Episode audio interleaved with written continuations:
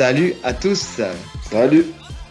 Ah, bienvenue sur le podcast Tatami Connexion, votre podcast préféré après les autres. On est sur le format Restons connectés, le format actu hebdomadaire, enfin hebdomadaire, hebdomadaire quand on peut, quand on a le temps. Enfin, c'est hebdomadaire le maximum de temps possible.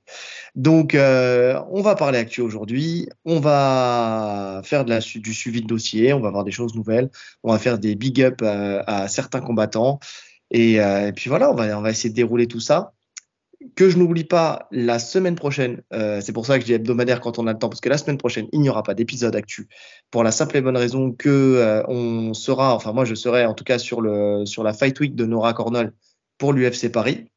Donc, euh, donc jeudi, vendredi, ça sera des jours, des jours intenses puisque c'est le cutting, c'est toutes, toutes ces choses-là, c'est la pesée. Donc, donc voilà, pas le temps d'enregistrer un, podcast. Je serai focus à 100% sur cet événement-là.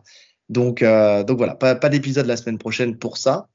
Euh, par contre, on fera un épisode débrief, bien sûr, euh, de l'UFC euh, après, euh, justement, comme, on, comme on vous l'avait dit, en inside, l'un dans le public et l'autre dans les vestiaires. Parce que je vais rester on va couvrir tous les, les vestiaires, exactement, tous les prismes de l'UFC. Donc, donc voilà, on va commencer avec ces actus. Et une actu toute fraîche, Saladin Parnas, qui donc a été provoqué par le champion Walter Wade du KSW après sa victoire samedi 19 août, donc c'était là, samedi dernier, euh, où il a défendu en fait son titre des poids plumes contre le champion intérimaire Robert Rochala, qui était invaincu jusqu'alors. Je crois qu'il était à 9-0.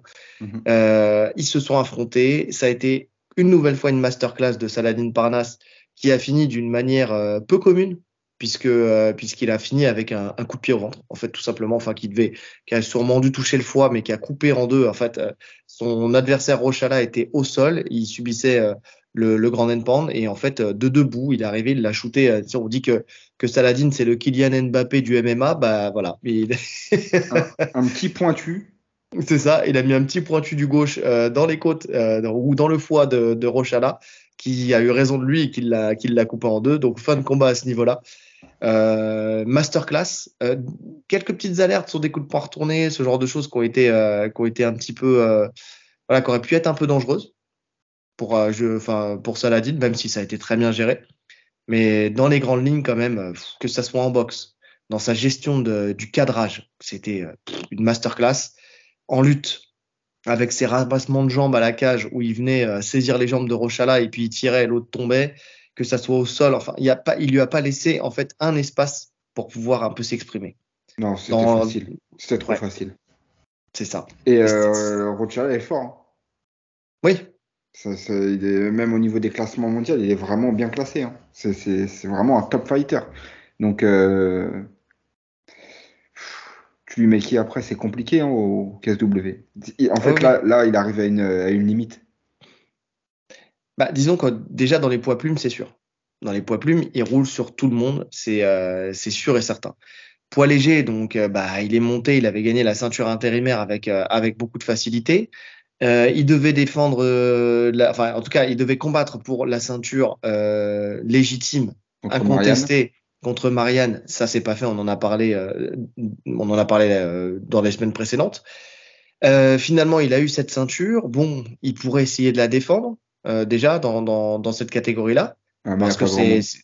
Mais il n'y a, a, pas grand monde. Il y a pas grand... Franchement, le seul vrai test dans cette catégorie, c'était Marianne. Ouais. Marianne, pour le coup, est vraiment fort. Sauf que ce combat, il n'arrivera jamais. Il se il fera jamais, de toute façon. Et donc, euh, donc, il a la ceinture dans ces deux, deux catégories-là. Et suite à ça, il y a Adrian euh, Bartosinski, euh, qui est champion des Walter, qui a 13-0, dont 12 finishes la, seule fois en fait où il a fait une décision, c'était sur son premier combat. Depuis, il a 12 finishes. Qu'il l'a appelé euh, sur les réseaux sociaux pour euh, en fait pour euh, le provoquer et lui demander de venir euh, chercher sa propre ceinture, tu sais, euh, dans cette catégorie des Walter. Donc pourquoi pas? De toute façon, alors c'est deux catégories au-dessus. Alors je, je, j'explique le pourquoi pas. En fait, il faut expliquer le pourquoi pas. C'est deux catégories au-dessus, donc c'est compliqué parce que c'est une grosse prise de poids. C'est aussi un risque euh, de prendre autant de volume parce qu'on sait que quand il fait une montée, on l'a vu quand il est monté en léger, il le fait euh, avec euh, avec beaucoup de sérieux. Donc ça veut dire que c'est pas que euh, une montée à la Adesanya où il se dit bon bah je fais pas le cutting et puis en fait j'y vais. Il fait une grosse prise de masse. On sent qu'il le prend vraiment au sérieux. Il a un gabarit euh, qui, qui sera forcément moindre, notamment avec sa taille, parce que c'est pas non plus un mec qui est super grand, donc, euh, donc en termes d'allonge, euh, ça, ça peut jouer. Alors c'est vrai qu'il y a des risques, parce que s'il monte, le gros risque, c'est qu'il ne puisse plus du tout jamais redescendre en plume. Tu vois qu'au mieux ils sont en léger, mais que qu'il ne puisse plus redescendre en plume, parce que déjà sa montée en léger a été, ça a été très compliqué de, de le, enfin pour lui de redescendre en plume. Son cutting, il a été dur. euh, maintenant, s'il monte, je pense pas que, je pense pas qu'il fasse une prise de masse de fou, tu vois. C'est juste qu'il, voilà, il va rester à son poids euh, hors combat. Il doit être à 77, euh, ça là. Il doit être dans ces eaux-là finalement. Oui, mais je pense qu'il montera quand même un petit peu. 77, c'est 84. Pour moi, le vois, il step, faut- il est trop gros. Le step est trop gros. Par contre, le challenge, il est beau. Et je m'explique Il- pourquoi. Ouais. Parce que ça serait en fait le, le, le, le premier triple champion du KSW, mais aussi le premier triple champion de l'histoire du MMA. De ce que j'ai cru comprendre. Euh, je suis pas sûr. Je, je sais pas du tout. Je peux pas dire, mais en tout cas d'une organisation majeure, oui, ça c'est sûr. Oui, alors attends, quand je parle de l'histoire du MMA, je parle de l'histoire du MMA dans les organisations majeures. Tu vois, que ce soit l'UFC, le Bellator, le KSW, euh, le Cage Warrior, enfin, tu vois, toutes ces, toutes ces organisations-là, je crois, Ouais. si je me trompe pas, qu'il n'y a, pas jamais triple- vu. il y a jamais eu de triple champion. Non, il y a eu des mecs qui ont combattu et gagné dans trois catégories différentes, mais être champion, non, ça s'est jamais fait. Donc, pour l'histoire, lui qui, euh, qui veut marquer les esprits, qui veut aller chercher challenge après challenge, euh, des choses qui vont, euh, qui vont grossir sa legacy, et surtout, en plus, d'arriver avec les meilleures conditions si Ah bah jamais là. il va à l'UFC, Là, tu rentres euh, par la grande porte et là, l'offre, euh, c'est sûr que c'est pas la même. c'est ça. Il sera pas sur du 12 plus 12. Ça, c'est sûr et certain. Donc, euh, donc ouais, non, c'est, par contre, c'est, un challenge. C'est un vrai challenge. Et connaissant. le truc, le, le, le truc, je me demande, hein, c'est, euh, je crois qu'il est en fin de contrat là au KSW. Ouais. Le truc, c'est qu'ils vont pas trop signer pour un seul combat. Ça, c'est sûr. Ils vont pas te laisser euh, battre leur champion et tu te barres à l'UFC, tu vois. Ils vont te Allez, proposer au moins trois ou quatre combats. Donc, tu te bloques encore de, de au moins deux ans. Ouais, ouais, peut-être, peut-être, ou peut-être pas, parce que il y a, il a quand même un, un statut qui est particulier au, K- au KSW, tu vois. Et je suis pas sûr qu'ils aient les mêmes politiques que l'UFC. Enfin, je, je pense que si l'UFC euh, lui, faut- faut- après c'est dans la négociation. Tu vois, une clause de sortie UFC, par exemple, c'est possible. Arès le fait. Pourquoi pas, euh, pourquoi pas le KSW. Ouais. Non, je pense que ça, ça se négocie. Enfin, tu vois, je pense que dans les négociations, ça peut, ça peut se faire. Et de toute façon, pour l'instant, il n'est pas parti pour aller à l'UFC. Donc, il va re-signer. Ah, on sait pas. hein. Finalement, on sait pas. Peut-être PFL, On sait pas. peut-être. euh, Ouais, mais en tout cas, pour l'instant, il n'y a rien qui nous laisse penser que, tu vois. Donc, euh, bon, après, on est d'accord, hein, il n'a aucun intérêt à rester euh, trop longtemps au KSW, sauf Non. prendre de l'argent. Tu vois, je pensais que. Enfin, j'étais de ceux qui disaient qu'il faut pas se précipiter.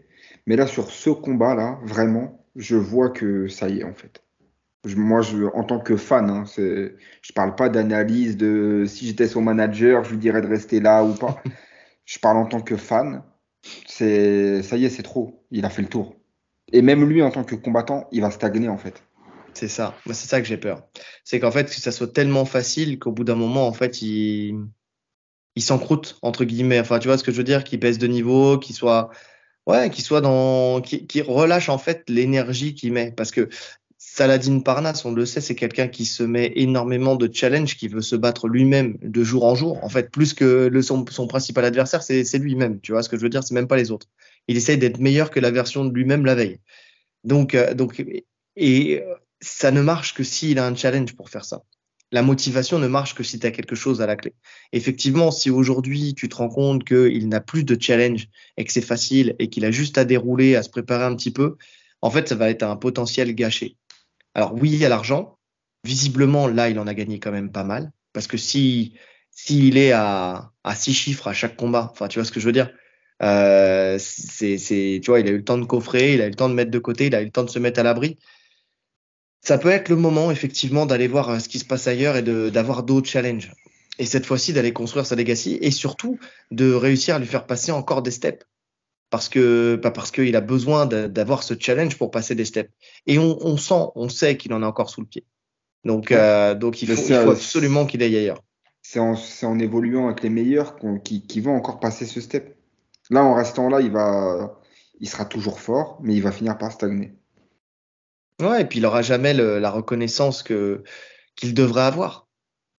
Tu vois ce que je veux dire C'est vraiment ça. C'est on a la chance euh, d'avoir un, un, un, immense champion. Je parle même pas de question de champion français ou quoi que ce soit. Tu sais ceux qui, qui ne voient que par le prisme franco-français en se disant oui, on a un champion français, il faut qu'il brille à travers le monde, patati patala. Non, c'est un champion. Tu vois, c'est un champion qui mérite de ouais de, de, de, de se mesurer au meilleur en fait, tout simplement, mm. de d'aller chercher de l'expérience. En fait, c'est vraiment ça, c'est d'aller chercher de l'expérience plus loin, parce que euh, parce que là, il a fait le tour, tout simplement. Et j'ai l'impression, et je sais plus qui c'est qui disait ça, mais que Hatch euh, a tellement d'amour pour lui, tu sais, que il le protège, mais qu'il le protège peut-être un peu trop. C'est-à-dire que là, effectivement, aujourd'hui, euh, il a eu raison de, le tempérer et de le laisser au KSW parce que bah parce qu'il a fait beaucoup d'expérience, parce qu'il a fait beaucoup d'argent, tu vois. Mais plus qu'il n'en aurait fait à l'UFC dans ses débuts, s'il avait commencé avec l'UFC. Mais bon, au bout d'un moment, faut y aller, il faut passer l'étape supérieure, il faut, euh, il faut que le, le, poussin, euh, tu sais, que, que l'oisillon, tu le pousses un peu du nid, et puis qu'il y aille, parce que l'oisillon, je suis sûr qu'il a envie. Mais il faut pas que, la, mais même le, pas... le, papa oiseau le garde. C'est le mec qui fait une transition d'ornithologie. Même pas que l'UFC. Hein. Franchement, même s'il veut aller au PFL, qu'il aille au PFL. Mais euh, parce que parce que les les les KT euh, les KT légères du PFL, elles sont elles sont très bonnes aussi. Tu vois la KT lightweight, elle est bonne. Donc, euh, mais faut qu'il change. Je pense que pour lui, il faut qu'il change. Pour sa motivation et tout, faut faut qu'il aille ailleurs. Ouais, ouais, ouais, Mais le PFL, pour l'instant, même si je suis le premier, et tu le sais, à dire qu'un jour peut-être elle passera devant, euh, cette organisation passera devant l'UFC. Bah, bien sûr. Aujourd'hui, quand même. Bien sûr. Si tu veux, euh, c'est-à-dire que les, les, les, champions du PFL, tu, tu peux pas me citer euh, un champion du PFL. Aubin Mercier, parce que c'est un ancien de l'UFC. Ouais, voilà. Mais c'est tout. Tu vois, enfin, tu, tu, me, tu, tu me citeras pas euh, les champions de chaque catégorie comme on est capable de le faire à l'UFC. Ou non, pour certaines catégories au Bellator, tu vois. Non, c'est clair, euh... c'est clair. Mais s'il veut, euh, si vraiment le côté financier, on sait qu'ils font des super offres et en plus il y a des tournois à un million. Si vraiment il veut encore assurer ce, ce côté-là, qu'il aille au PFL, ça me va. Je pense ouais. que ça va à tout le monde. Surtout là oui. avec euh, le fait qu'il y a Abdul. Ah, il y aurait Abdul en lightweight aussi. Ouais. Si euh, Saladin combat en lightweight, comment ça ferait une sacrée KT. Hein. C'est vrai que ça ferait une sacrée KT, ouais. Mais en tout cas, il ouais, faut que ça, faut que ça bouge, faut que ça bouge. Mais en tout cas, prendre ce combat triple champion, pourquoi pas? Ouais, en tout cas, s'il doit le tenter, s'il doit le tenter et, et, marquer son nom, tu sais, dans l'histoire, au KSW, c'est peut-être l'organisation entre guillemets où c'est le, je vais pas dire le plus facile. Bah mais si, euh... si, tu peux le dire. Ça, euh, ouais. être, être, triple champ, que ce soit au PFL, au Bellator, au One ou euh, ou ailleurs, c'est impossible. C'est même pas envisageable. T'imagines un, un Volkanovski qui dirait je veux monter chez les légers et puis après je vais monter chez les Walter Eh ben pourquoi pas mais, ben, pourquoi mais il en serait capable ce fou. Mais t'as Cerudo qui voulait le faire aussi. Il y a Cerudo qui voulait le faire. Ouais. Non, mais il, mais il a pas réussi. Il a pas non, réussi. mais après, il y, a, il y a des KT où c'est plus facile, entre guillemets, de le faire je trouve qu'il y, y, a un énorme écart. Tu vois, de 66 à 70, ça va. C'est plus mmh. ou moins les mêmes profils. Mais de 70 à 77, c'est déjà un autre monde, euh, un autre monde physiquement. Et de 77 à 84, on en discute ou pas? Avec des Paolo Costa qui font, euh, qui font 100 kilos dans la vraie vie? Tu vois? Mmh. C'est encore autre chose. Donc effectivement, ouais, ça serait peut-être euh, le seul, le seul endroit où il peut, où il peut tenter ça et marquer, marquer son nom dans l'histoire avec ça. Quoi. Donc, euh, donc ouais. En tout cas, on n'a pas, ça, on n'a pas la réponse. On ne sait pas encore s'il a accepté ou pas. Je crois pas qu'il ait fait de sortie à ce niveau-là. On aurait peut-être dû demander. Alors, euh... Il a juste tweeté euh, soon, je crois. D'accord. Comme quoi, ça serait, euh, ça serait déjà dans les tuyaux, donc. S'il le dit. À voir. Tu vois on aurait dû à lui voir. demander. Il était, il, est là, il était là tout à l'heure.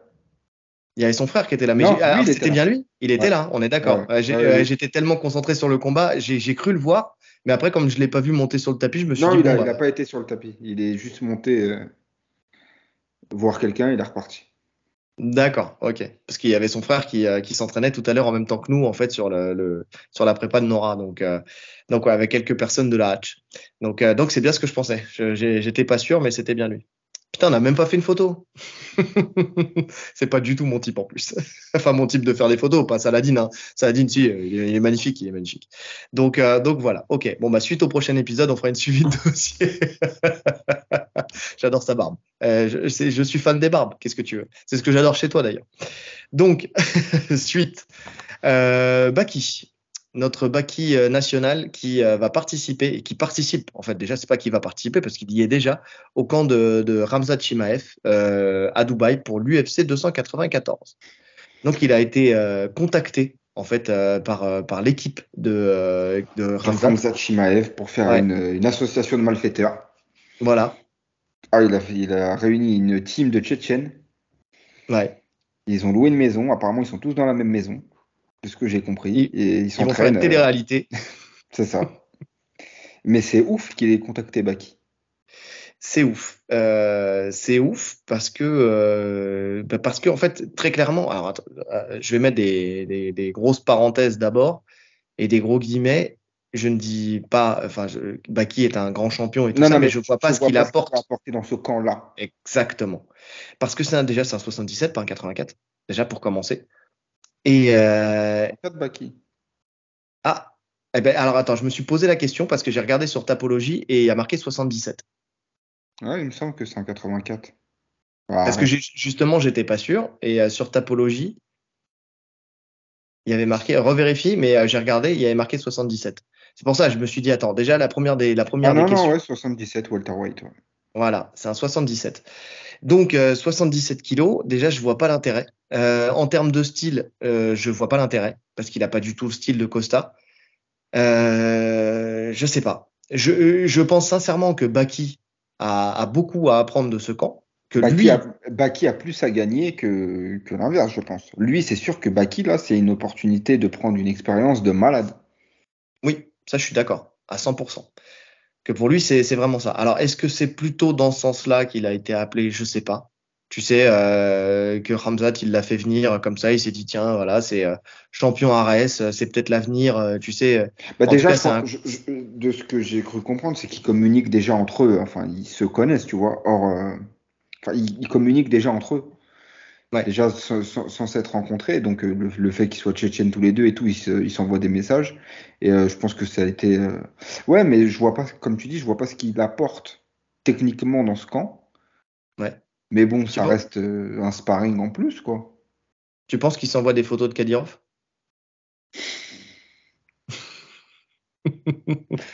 Ça, je sais pas. Je sais pas non plus. Mais, À mais- cheval. Euh, Non, mais j'ai pas- le cheval. Non, il y a Kadyrov aussi. Oh, les deux, de toute façon, c'est pareil. Ils, ont, ils, ils sont sur les mêmes délires. Euh, D'ailleurs, euh, j'ai vu aussi que, que Shimaev, il avait pris aussi euh, son, son fameux sosie aussi dans son camp. Enfin, Oui. En tout cas, qu'il avait combattu avec lui. Donc, euh, donc je, je- en fait, je comprends pas les critères de pour, pour ce camp. Alors, en général, quand tu prends, quand tu prends des gens dans ton, dans ton camp, quand tu prends des sparring, tu essaies de prendre des gens qui vont t'apporter euh, quelque chose de similaire quand même, euh, tu vois, à, celui- à la personne que tu vas affronter, que ce soit dans le style, que ce soit dans le gabarit, que ce soit dans la longe, que ce soit, tu vois, c'est plutôt ça. En Et, fait, euh, le là, truc, c'est que là, je vois pas. Ramzat, il s'adapte pas à ton style. Il vient avec toujours son style à lui, tu vois. Donc, euh, en soi, il a besoin de mecs qui luttent bien pour, euh, pour travailler ce, ce truc-là spécifiquement. De toute façon, il va pas faire autre chose. hein. Il va pas striker avec Costa. Il va Ouais, lutter non, dans tous les cas dès la première seconde. Lui, c'est pas un mec qui a besoin de, de justement de, de profil qui ressemble à son adversaire. Il a besoin de mecs dans son domaine à lui pour progresser dans son domaine à lui. Non, non, mais là- là-dessus, là-dessus, je suis entièrement d'accord. Mais je parle, euh, tu sais, euh, parce que dans tous les, dans tout ce que j'ai cité, tu sais, de ce que tu choisis quand tu fais, euh, quand Oui, tu, au moins tu prends tes sparring. Voilà, c'est plutôt moins- dans ce, dans ce sens-là. moins, En termes de gabarit, de largeur, de, parce que c'est quand même quelqu'un qui est vachement plein, euh, Costa. Enfin, tu vois, c'est un pas. C'est un bœuf. Donc, euh, donc, euh, tu vois, c'est, c'est pas, c'est pas la même chose. Surtout que ça va être son premier combat dans cette catégorie-là. Euh, à l'UFC. À l'UFC, je parle. non. Ah bah non, t'as Kevin Holland. Il a combattu Kevin Holland, ouais. Ouais, mais pff, ouais, ouais. Kevin Holland est monté aussi. À la base, il n'est pas dans cette catégorie-là.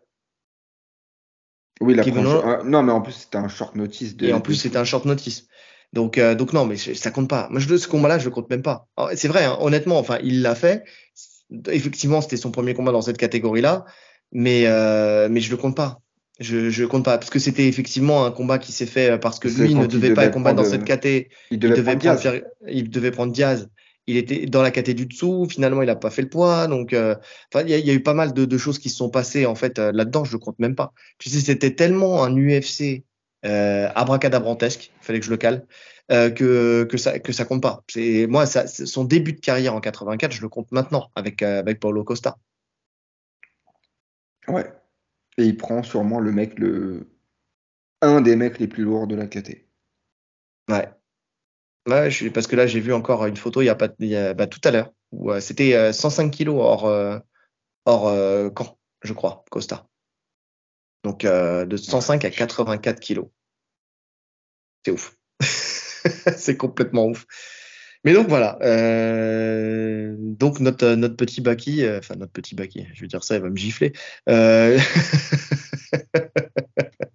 Petit en âge. Petit en âge, petit en âge, euh, va est déjà là-bas. En tout cas, il est il est arrivé euh, il est arrivé très vite. Il est parti. Il a fait le début du camp. Il y a eu quelques petites photos qui sont sorties euh, que vous pouvez voir sur les réseaux sociaux où on les voit euh, s'entraîner ensemble.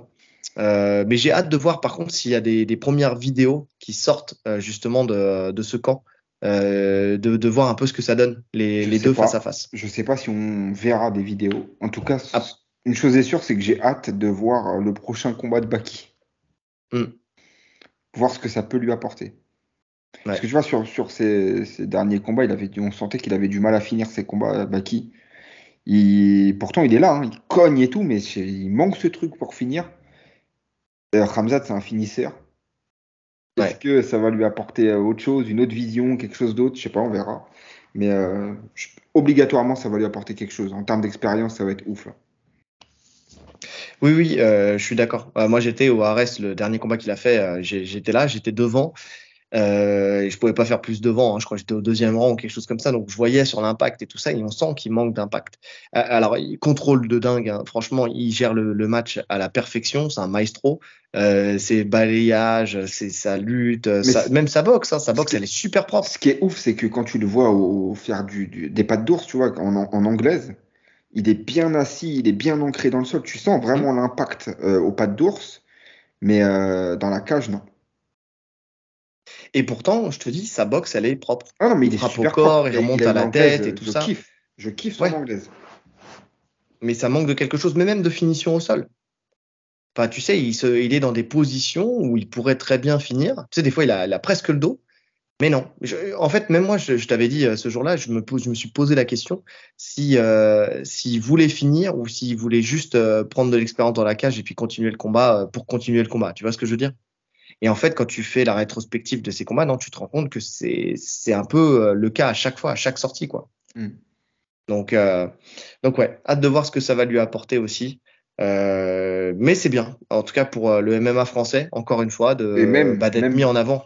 Même pour lui, en termes d'image mondiale, Oui. tu vois, d'être à côté de Shimaev, le mec t'appelle, te fait venir pour son camp.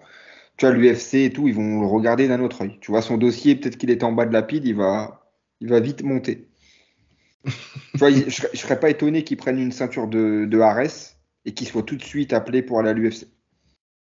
Oui, ah ouais, ah, je suis d'accord. Donc, euh, donc ouais, non, c'est c'est bien. À voir, euh, à voir pour la suite, mais en tout cas, c'est c'est encore une, une bonne chose pour le MMA français. Ça, c'est sûr et certain. Euh, autre sujet, euh, Venom Page, Michael Venom Page parle de sa potentielle signature à l'UFC. Donc on en avait déjà parlé, il y avait des, des responsables du UFC qui voulaient voir Michael Venom Page signer à l'UFC et que ça serait une bonne chose. Il faut savoir qu'il est agent libre, qu'il n'a pas renouvelé son contrat avec le Bellator. Et donc, euh, donc il parle, il a fait une sortie pour parler de cette, euh, cette potentielle signature et il s'y voit à 100% à l'UFC. Mais euh, le truc qu'il dit, c'est euh, que euh, qu'il ne veut pas en fait euh, qu'on le mette dans le bas de dans le bas du classement directement. Enfin, tu vois, il veut au minimum, euh, enfin, il veut un top 5, voire un top 10 si jamais euh, le top 5 c'est trop compliqué. Mais euh, il se sent prêt euh, pour euh, pour ça. Il ne veut pas de combat d'échauffement. Il est resté actif, il le dit. Donc, euh, c'est pas comme s'il avait une longue période, une longue période sans combattre. Et euh, en fait, il prend l'exemple de, de Michael Chandler, en fait, tout simplement, qui, qui lui a eu son combat contre, contre Dan Hooker. Et tout de suite après, il a eu le, le title shot. Donc, euh, donc voilà, il veut commencer fort, il veut commencer vite. Il n'a pas le temps. de toute façon, il sait qu'il est, on l'avait dit, hein, il est, euh, il est âgé. Donc, euh, donc euh, voilà, il faut, il faut qu'il rentre tout de suite par la grande porte et puis qu'il fasse ses preuves tout de suite, quoi. Ouais, je suis d'accord. Et de toute façon, il a la hype suffisante pour prendre un gros nom direct. Et d'ailleurs, il y a Shafkat, je crois, qui s'est proposé de l'accueillir. Ouais. Ça, ça, pas mal, ça. Ouais. Ouais, ça serait pas mal. Euh, surtout que lui, il devait combattre contre Gastelum, je crois, et ça se fait pas. Ouais. Donc, euh, donc en combat de remplacement, pourquoi pas? Bon, après, faut-il que ça signe et tout ça? Bon, voilà, mais, euh, mais oui, mais oui. Et on en avait parlé, enfin, tu vois, moi, Michael Venom Page, je veux, je le voir aussi directement dans le grand bain, tout simplement, et puis pour savoir, en fait, où est-ce qu'on va le positionner à l'UFC. En fait, moi, c'est ça que je veux voir. C'est est-ce qu'il est, est-ce qu'il est potentiellement un prétendant à la ceinture? Ou est-ce que ça sera un gatekeeper de luxe? Ou est-ce que ça sera un, un combattant qui, va, qui fera que des, que des combats de, d'exhibition, entre guillemets, enfin, tu vois, des combats intéressants où, euh, où le matchmaking euh, sera fait dans le sens où tu sais qu'il y aura du, euh, il y aura du spectacle, quoi. C'est sûr. Après, c'est un mec, bah, la manière d'un Chandler, comme tu disais, c'est des, c'est des machines à highlight. Les deux. Donc, c'est des mecs que t'as pas, pour une orga, t'as pas envie de les laisser aller ailleurs parce que tu sais que ça va attirer le regard vers l'organisation où ils seront. Donc autant qu'ils soient chez toi. De toute façon, il ne lui reste pas 10 000 combats. Je pense qu'il lui reste euh, peut-être un contrat ou deux. 6, 7 combats, il a, il a 37, 38 ans là. 37 ans, il me semble. Euh, ouais, je crois. Ouais. ouais, donc tu vois, 37 ans, c'est dans cette KT, ça commence à piquer. Hein. En tout cas, il a un run pour le titre, point. Ouais, c'est ça. Donc, euh, donc c'est pour ça. Mais je le comprends. Donc, euh, je comprends qu'il veuille tout de suite, euh, tout de suite être, être avec, avec les meilleurs. Bon, on va voir. on va voir ce que ça va donner. J'espère que cette signature se fera. Moi, je l'ai dit, hein, je suis en accord aussi à 100% avec le fait qu'il signe à l'UFC. Je le vois pas ailleurs. c'est un combattant qui est spectaculaire. C'est un combattant qui crée des dégâts que tu ne vois nulle part ailleurs. D'ailleurs, c'est le mec peut arrêter des carrières que ce soit Cyborg Evangelista avec son coup de genou à la tête où il lui a, lui a pas ouvert le crâne, il lui a brisé le crâne. Il lui a troué dans le crâne. Il lui a troué le crâne. Ou euh, l'autre l'autre adversaire, là, je sais plus lequel c'était, où il lui met le, le low kick et il lui enfonce la, la, rotule. Là où normalement c'est son tibia lui qui aura dû casser. tu vois ce que je veux dire? Euh, Voilà, tu sais que tu sais que c'est un combattant qui, quoi qu'il arrive, est dur et, euh, et peut sortir son épingle du jeu grâce à ses, à ses frappes phénoménales en fait, tout simplement. Ouais. Donc, euh, donc ouais, ouais j'ai J'espère que ça se fera, j'espère que l'UFC le signera et j'espère qu'ils respecteront ce, son, son, bon vouloir, tu vois, et qu'effectivement, ils ne le fassent pas commencer euh, trop bas, entre guillemets. À voir. Euh, lui n'a pas encore signé. Par contre, il y a un Français qui vient d'annoncer sa signature euh, justement à, à l'UFC, c'est Kevin Jousset. Kevin Jousset qui, euh, qui, a annoncé ça. Alors, c'est un combattant qui s'entraîne euh, en, en Nouvelle-Zélande, je crois.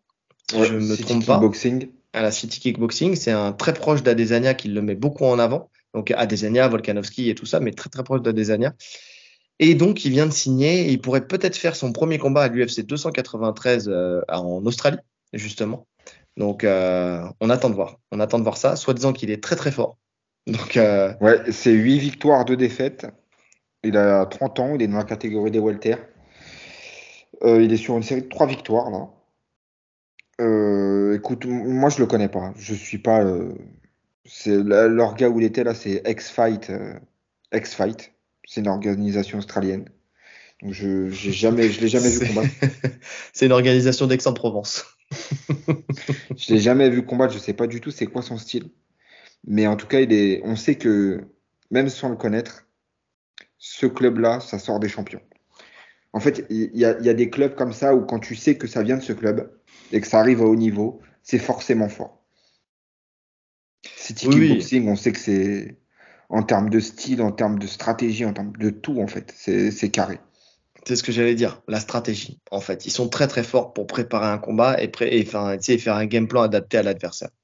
Donc euh, ça, c'est vrai que c'est une grosse force. Et puis de toute façon, hein, comme on l'a dit, hein, tu tournes avec Adesanya, tu tournes avec Volkanovski, tu tournes avec ces mecs-là, tu prends une expérience de dingue. Et visiblement, il est, il est très proche d'eux, comme je disais, surtout d'Adesanya, donc ils doivent s'entraîner très souvent ensemble.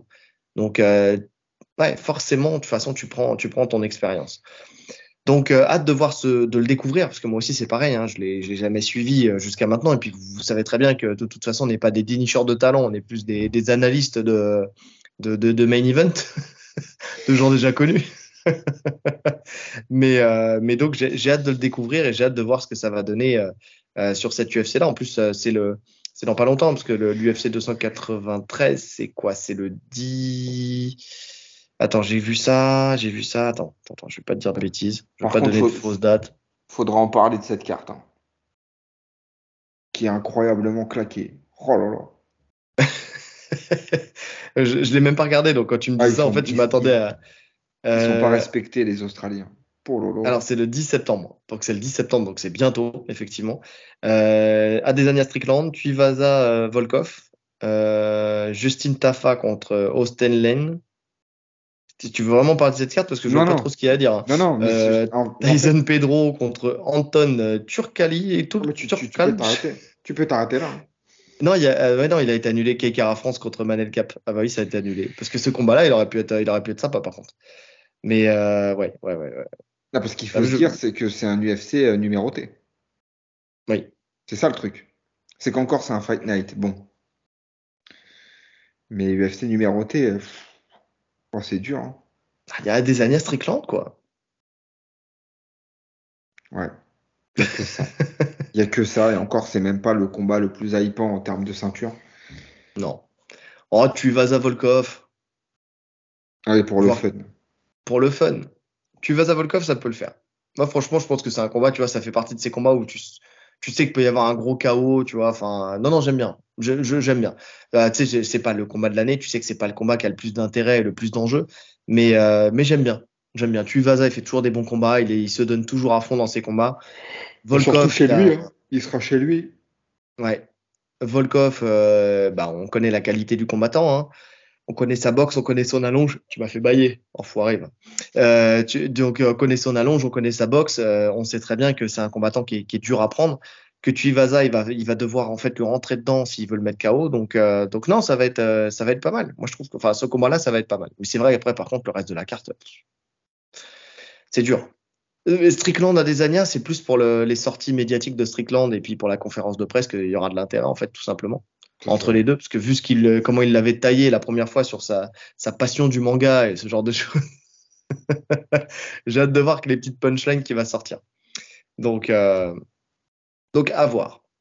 On reste à l'UFC et euh, on prend des nouvelles de Monsieur Yann Blakovic. Euh, Yann Blakovic qui est prêt à monter euh, chez les poids lourds, en fait, tout simplement. Mais euh, et voilà, et en fait, il, il donne en fait l'adversaire potentiel qu'il pourrait, qui pourrait affronter. Donc en fait, c'est un malade. Dans une interview à, à euh, c'est là qu'il a, qu'il a annoncé ça. En fait, il était, il est, on sait déjà qu'il est très déçu de la décision qu'il y a eu euh, contre Pereira. Pour lui, il se voyait euh, vainqueur du combat. D'autres personnes le voient vainqueur aussi. c'est le nouveau règlement qui a fait que Pereira aussi a remporté ce combat. Le, le nouveau, enfin, la nouvelle manière. Le nouveau système de pointage. C'est exactement ça, où les dégâts prennent l'ascendant sur le contrôle. Donc, euh, avec l'ancien règlement, effectivement, effectivement, on pense qu'il aurait gagné ce combat. Là, maintenant, ça n'a pas été le cas. Et donc, à Sportsnote, il dit, bien sûr, pourquoi pas. Euh, c'est une bonne idée de, changer de catégorie de poids. Vous avez ouvert quelque chose dans mon esprit. Alors oui, nous allons demander à l'UFC l'opportunité de passer chez les poids lourds. C'est quelque chose euh, à laquelle je dois penser. Et euh, il rajoute à ça, bon alors je vais pas le, le, citer là pour le coup, mais il dit en fait, il explique que euh, pour l'instant il regarde en fait les combats des poids lourds, mais sans analyser, en fait juste à regarder. Il n'analyse pas vraiment euh, pour quand on lui pose la question pour l'adversaire potentiel, mais que au vu de la dernière prestation euh, de Thomas Spinal, ça serait un combat intéressant pour lui. Il va se faire tuer. mais disons que tu montes chez les lourds, tu essaies de commencer petit à petit, tu fais un combat test. Et ton combat test, c'est pas Spinal. Non, mais en fait, le, le problème, c'est que c'est un bon combattant, Blakovic. On l'a, on l'a beaucoup analysé, Blakovic. Quand on a commencé nos analyses, il était champion. Oui. Et euh, on a vu sa progression, on a vu comment les axes d'amélioration et tout. Mais le truc, c'est que Euh, attends, je t'arrête. Il n'était pas champion. On l'a an- analysé la première fois quand il est devenu champion. il est devenu Quand, champion. euh, contre euh, Dominique Cruz. Dominique Cruz, donc en 66 kilos.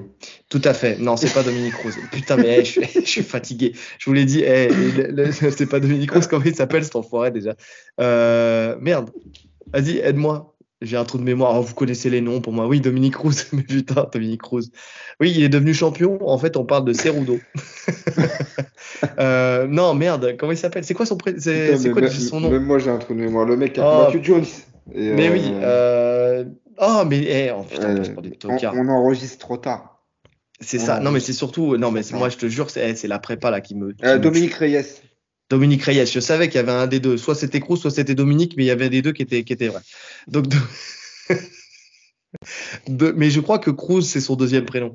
Euh, c'est Dominique Cruz Reyes. Euh, donc, euh, effectivement, c'était à ce moment-là qu'on l'a analysé pour la première fois. Bref, tout ça pour dire, je j'a- j'arrive pas à voir ce qu'il pourra imposer chez les lourds. Je m'explique. En termes de lutte, c'est un bon combattant. Il, Mhm. il lutte bien, mais c'est pas un lutteur non plus exceptionnel. Tu vois. Là, dans les lourds, euh, il, il imposera pas sa lutte.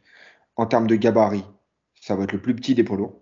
Ouais. Parce qu'il Le il plus est léger, pas, le plus petit. déjà pour le, la KT des 93, c'est pas le, le plus balèze, tu vois.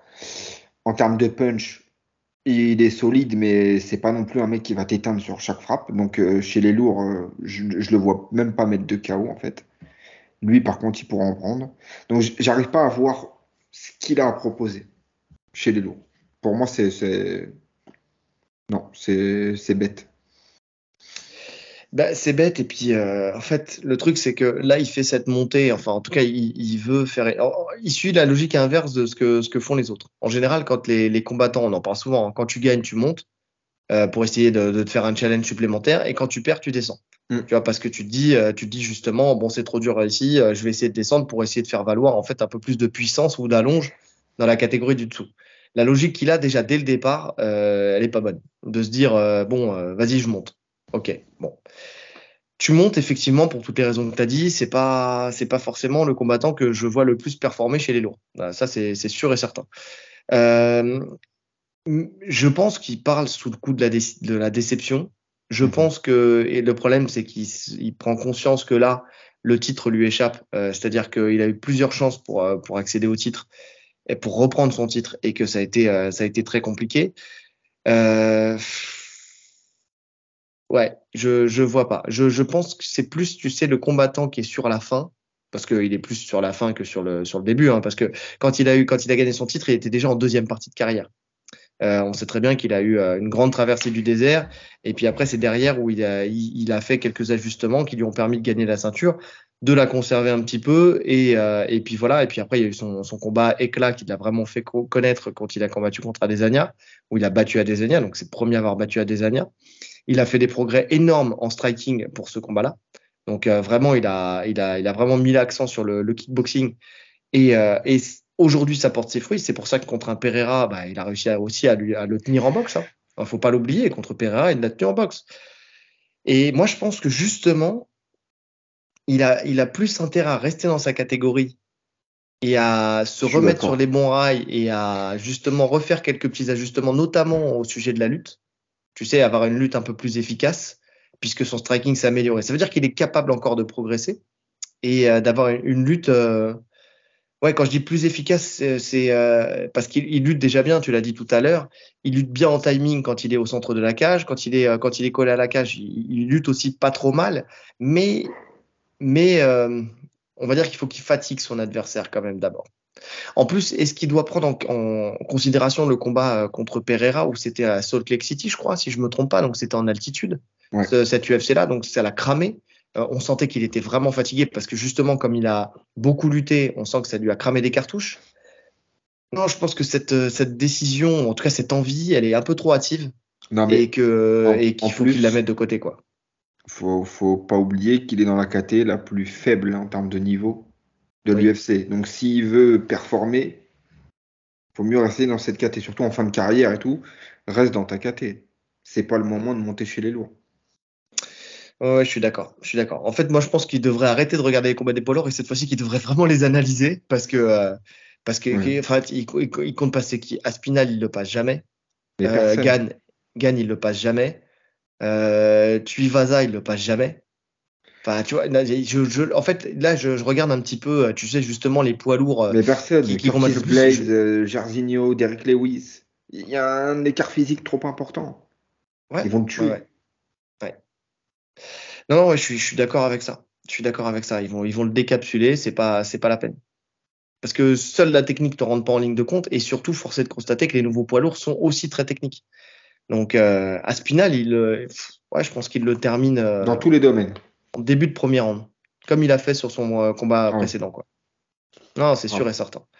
Donc, donc, pas une bonne idée, pas du tout, du tout, du tout une bonne idée. Espérons que ça soit juste là, comme ça, sous le coup de la colère ou, ou de l'incompréhension, qu'on l'ait interrogé là-dessus et qu'il se dise ouais, pourquoi pas? Parce que visiblement, tu vois, il dit pourquoi pas, ça attise Mm. ma curiosité, patati. Bon, j'espère que ces hommes de coin vont lui dire écoute, t'es mignon, mais, euh, mais non. On te suit pas sur le, sur le sujet poids lourd. Non, non, c'est c'est pas possible. Non, non. Ou alors, euh, fais, fais euh, d'abord tes. Voilà, tes- tu sais, euh, pense à ton assurance vie, euh, fais ta, ta convention obsèque. Parce Fais, que. fais- fais un test match vraiment en bas du classement, tu vois. Mais ne, ne prends pas Spinal tout de suite. C'est- Ouais. Ouais, ouais. Ouais, c'est vrai, c'est vrai. Bah, qui- contre qui tu le verrais? Bon, on connaît pas tous les poids lourds, mais contre qui tu le verrais comme ça? Un style qui pourrait lui convenir en poids lourd. Je vois personne, franchement. Vraiment, faudrait descendre bas dans le classement. Non, franchement, je vois en termes de style, euh, je, je le vois pas si personne. C'est pas Ouais. sa caté. On a vu quand euh, même Gustafsson. Gustafsson, il est monté chez les poids lourds. Ça a été Mm. un, un fiasco. Ouais. Ouais. Donc, euh, Les poids lourds, c'est- idée. les- les poids lourds, c'est particulier. hein. En fait, les gens pensent que euh, comme il n'y a pas beaucoup de monde en poids lourd, c'est facile. Tu vois, on, a- on, a- on entend souvent ça, le fait d'être champion chez les poids lourds, ça a moins de valeur parce qu'il y a moins de monde. Mais un poids lourd, c'est quelque chose de naturel. Tu vois, si tu prends du poids pour être lourd, ça fait pas de toi un poids lourd. non. C'est pour, c'est pour ça qu'il y en a peu. Parce que tu as 110 kilos, c'est facile. Tu manges, tu as 110 kilos, tu vois.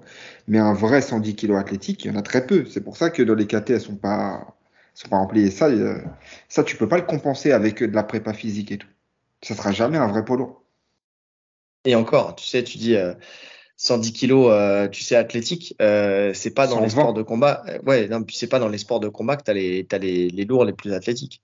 Tu vois, c'est quand on, quand on parle de lourds athlétiques, euh, il y, a- il y a beaucoup de sports où euh, les mecs sont Bien beaucoup sûr. plus balèzes. Là, tu, regardes Euh, le donc. Le foot US, le basket, ce genre de choses. C'est, c'est les, les mecs du MMA sont, sont des gringalets à côté. Euh, je parle Bah chez les lourds. sont, mais, sont, euh, sont dégringolés parce qu'aussi, il y a cette limite de poids de 120 kilos.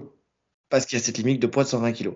Mais, euh, mais, mais là où je suis d'accord avec toi, c'est effectivement, c'est c'est pas que prendre du poids. En fait, prendre du poids te donne pas plus de. Enfin, forcément, tu vas taper plus lourd parce que, parce que tu es plus lourd. Mais c'est pas ça qui te donnera le vrai punch d'un poids lourd, en fait, tout simplement. C'est ça. Parce que c'est ça, en fait. En vrai, c'est même sorti du poids, sorti de la force, c'est le punch du poids lourd. C'est quelqu'un qui est, ca- qui est capable d'éteindre la lumière à tout moment dans le combat. Quoi. Donc, euh, donc ouais, c'est pas, c'est pas donné à tout le monde. Ou alors, ou alors, il faut avoir euh, quelque chose à mettre, euh, à mettre, à faire peser dans la balance, notamment, comme on disait, hein, un mec qui a une excellente lutte. Tu vois, je pense à, à justement euh, Jarzinho, tu vois. Euh, c'est, voilà, non, c'est ça. Gelton. Gelton Almeida. Oh, et- les gars, elle va vraiment pour ce soir, il va falloir m'excuser. Gelton Almeida, effectivement, qui a, qui a une lutte et un sol qui peut, euh, qui peut faire peser dans la balance, tu vois. Mais c'est pas le cas de Blakovic. Non, Parce que Jarzinho, à c'est ce Ouais, je suis fatigué. hein. Il va falloir que tu sois ma caution non euh, pour, pour là. Ça va être très dur.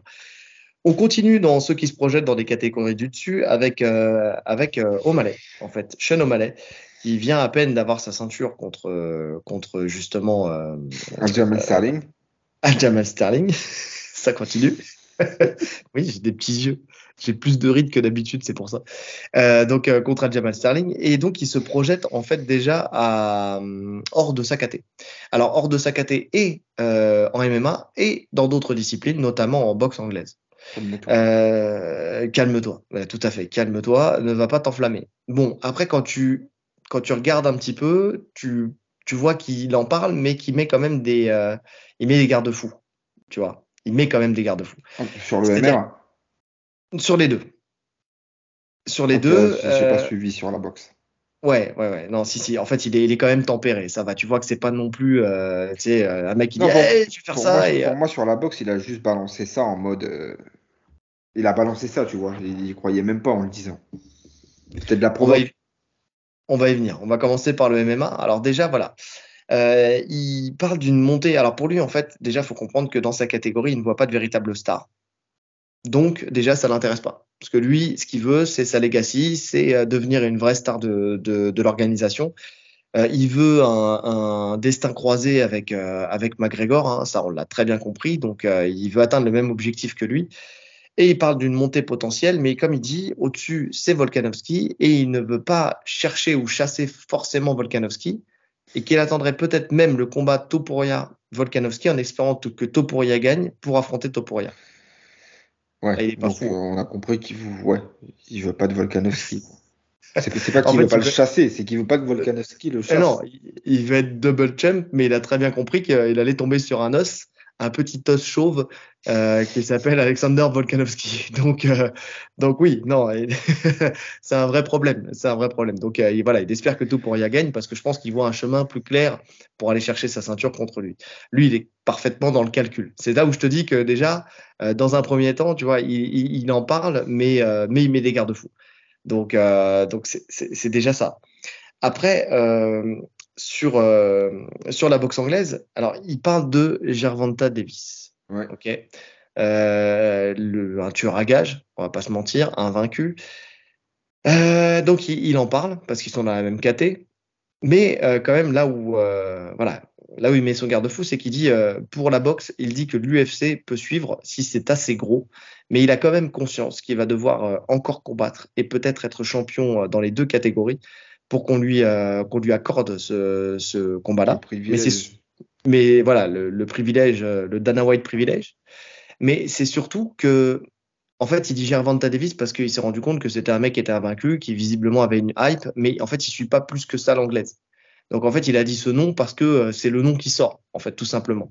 Bah, bien sûr c'est le nom qui sort, surtout avec le combat qu'il vient de faire euh, dernièrement, où euh, ça a été un des, des- des plus médiatisés. Mais euh, le fait qu'il affronte euh, Garcia. Ouais. Mais euh, J'ai pas dit non parce que je m'en souvenais plus. tu sais quoi? Il y a encore Dominique Cruz qui est venu dans ma tête. Dominique que- Garcia. Dominique Garcia, Ryan Garcia, Cruz. non, c'était Ryan Garcia. Euh, oui, effectivement. Donc, euh, donc ouais, c'est ça. Franchement, c'est des combats qui n'ont aucun sens. Mais il y en a marre, en fait. Oh, ça Il devient y en a marre que, ben, c'est ça, en fait. Il y en a marre que les mecs, après avoir gagné une ceinture seulement à l'UFC, ils parlent de boxe anglaise. Alors, Putain, les mecs, est-ce est-ce qu'un mec qui décroche une ceinture de, de champion du monde de boxe anglaise, il dit putain, je veux le champion de l'UFC? non, non, mais parce qu'en fait, ce qu'ils veulent, c'est pas ça, c'est le salaire qui va avec. Bien sûr, mais vous décrédibilisez votre sport. Vous, passez, Ouais. vous faites passer le MMA pour des clowns, en fait. Je suis d'accord. Maintenant, en fait, le, le responsable, est-ce que le responsable, c'est le combattant qui veut aller chercher plus d'argent en, ayant la boxe anglaise ou le responsable, c'est l'UFC qui ne paye pas suffisamment ses, euh, ses combattants? Parce que, en vrai, si les combattants de l'UFC avaient un véritable salaire, c'est qui vaut le coup, avec quelques petits millions derrière, je veux dire qu'ils parleraient jamais de partir à la boxe anglaise. Et il y a toujours ce truc, en fait, pourquoi le combattant de l'UFC, enfin de MMA en tout cas, accepte de, de partir en boxe anglaise, parce que dans sa, dans son style, il peut, euh, il peut faire valoir peut-être quelque chose en boxe anglaise. Tu vois, ce qui n'est pas le cas dans le MMA. On sait que la passerelle, elle est beaucoup plus grande. Enfin, tu vois ce que je veux dire? Euh, tu retires la lutte, euh, les, les jambes, euh, la boxe, euh, enfin non, tu- le sol, tu, tu fais de l'anglaise entre guillemets. Attention, hein, attends, attends, je, je mets ça, mais après je vais quand même nuancer la chose. hein. Par contre, quelqu'un qui, euh, qui vient de la boxe anglaise et qui veut aller dans le MMA, il doit rajouter tout ça. Sauf que pour maîtriser la lutte et le sol, ne serait-ce que ça, il faut des années et des années et des années, tu vois, où tu vas, où tu vas répéter sans cesse pour pouvoir, euh, pour pouvoir performer dans la discipline. Au plus haut niveau, je parle. hein. Ouais. Je parle du plus haut niveau. Maintenant, je vais nuancer. Quelqu'un qui fait de l'anglaise depuis toujours, qui a 15 ans de boxe anglaise, 20 ans de boxe anglaise, qui n'a fait que ça, qui a travaillé sa stratégie pour ça, qui a travaillé son punch pour ça, sa vitesse pour ça, ses angles de frappe pour ça. Qu'est-ce que tu veux aller rivaliser avec lui? Alors O'Malley, il a un, il a un coup d'œil de fou, il a de la longe, il a du punch, mais c'est valable contre des mecs qui ne savent pas forcément bien boxer. Mhm. Derrière, tu lui mets Davis, bah il le Davis, tout simplement. non mais c'est sûr et certain, ça tient pas un round. S'il veut, le mec, ça tient pas un round encore une fois. Il va juste l'observer deux secondes, il va regarder deux vidéos d'O'Malley et derrière, il va le décapiter. Mais il va regarder aucune vidéo. C'est un autre monde. C'est même pas comparable. C'est comme s'il faisait un sparring. Franchement, c'est. Et, l'inverse, c'est la, la, même chose, tu vois. S'il si, venait en MMA. Mais c'est bon. Quand tu es en fin de carrière, je veux bien comprendre que tu veuilles faire de l'argent, tu vois. Ça, ça me dérange pas plus que ça. Mais quand tu viens là, à, ce niveau-là, là, tu viens de. En fait, tu viens d'être champion. Et être champion, c'est déjà énorme. Mais euh, en termes de legacy, c'est pas encore assez prouvé. Hein. Oui. Pour, être, euh, pour marquer vraiment l'histoire, il faut la défendre, cette ceinture. Il faut la défendre beaucoup de fois. Mais surtout lui, en plus, qui finalement a fait que deux gros combats dans sa carrière. Tu vois, il, il a encore affronté personne. Comme on l'a dit, Sandagen. Tu vois, rien que lui, déjà, il, il, a encore des gens à affronter. Il a encore du chemin à faire. Il doit prouver. Parce ah, que elle est pleine. Parce que McGregor, quand il a fait sa montée, s'il veut un destin croisé, McGregor, quand il est parti combattre contre Mayweather, attends, il avait affronté quand même du lourd avant. Aldo, Mendes, euh, euh, qui d'autre encore? Alvarez. Euh, Alvarez, enfin, tu vois, il avait, il avait quand même, il avait fait ses preuves. Tu vois, il, il était monté en faisant ses preuves. Tu vois, lui, c'est pas son cas, pas encore, pas encore. Donc, euh, et quand on parlait de niveau, tu vois, c'est mais même dans la boxe anglaise même. Oui, quand je, pense qu'il n'avait pas affronté tant de monde que ça, McGregor. Mais en fait, en, disant les noms, en fait, ça pas tant de monde que ça. C'est-à-dire, tu vois, il a affronté, euh, bon, en fait, pas tant de monde. Lui aussi, il a très bien géré son, son, truc. Hein. Ouais, mais c'était le premier. C'était le premier à faire ça, tu vois. Donc, euh, donc oui, effectivement. Et même en boxe anglaise, euh, pour euh, juste boucler sur le niveau des mecs en, anglaise, quand tu vois Spence Crawford, tu vois, et que tu vois que c'était deux mecs invaincus, des légendes, et qu'il y en a un qui a roulé sur l'autre, mais avec facilité. C'est-à-dire que même dans leur propre style, tu as des mecs, c'est des ovnis. Tu vois, c'est vraiment ça. Parce que Ryan Garcia, attention, c'est un mec, il est chaud quand même.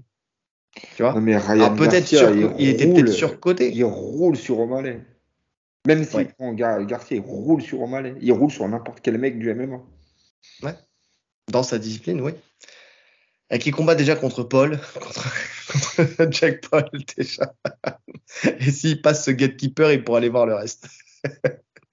Non, non, mais, euh, mais oui, non, non, mais je suis, je suis d'accord. C'est, il faut, faut qu'on arrête avec ça. Non, mais même faut qu'on arrête avec ça, mais il faut, faut surtout, faut que l'UFC paye bien ses combattants. Pour arrêter avec ça, de toute façon, il n'y a pas d'autre solution. Au-delà de la boxe, ça, je m'en fous. Même, en fait, en restant à l'UFC, le simple fait de le voir monter, j'ai pas envie. J'ai pas envie parce qu'il y a trop de défis dans la KT. Ouais. Quand il aura nettoyé, il y, a, au moins 5-6 noms là qui à prendre. Et euh, voilà, là, il a demandé Vera. D'accord, bon, vas-y, je veux bien lui faire ce cadeau. On lui donne Vera, c'est euh, le, dernier mec qui l'a battu. Même s'il n'est pas légitime, hein, Vera, il y a. oui, bien sûr, on en avait parlé. Mais vas-y, c'est un mec, de toute façon, ils veulent le mettre en avant. Donc mettez-le en avant, donnez-lui Vera pour décembre, il a demandé.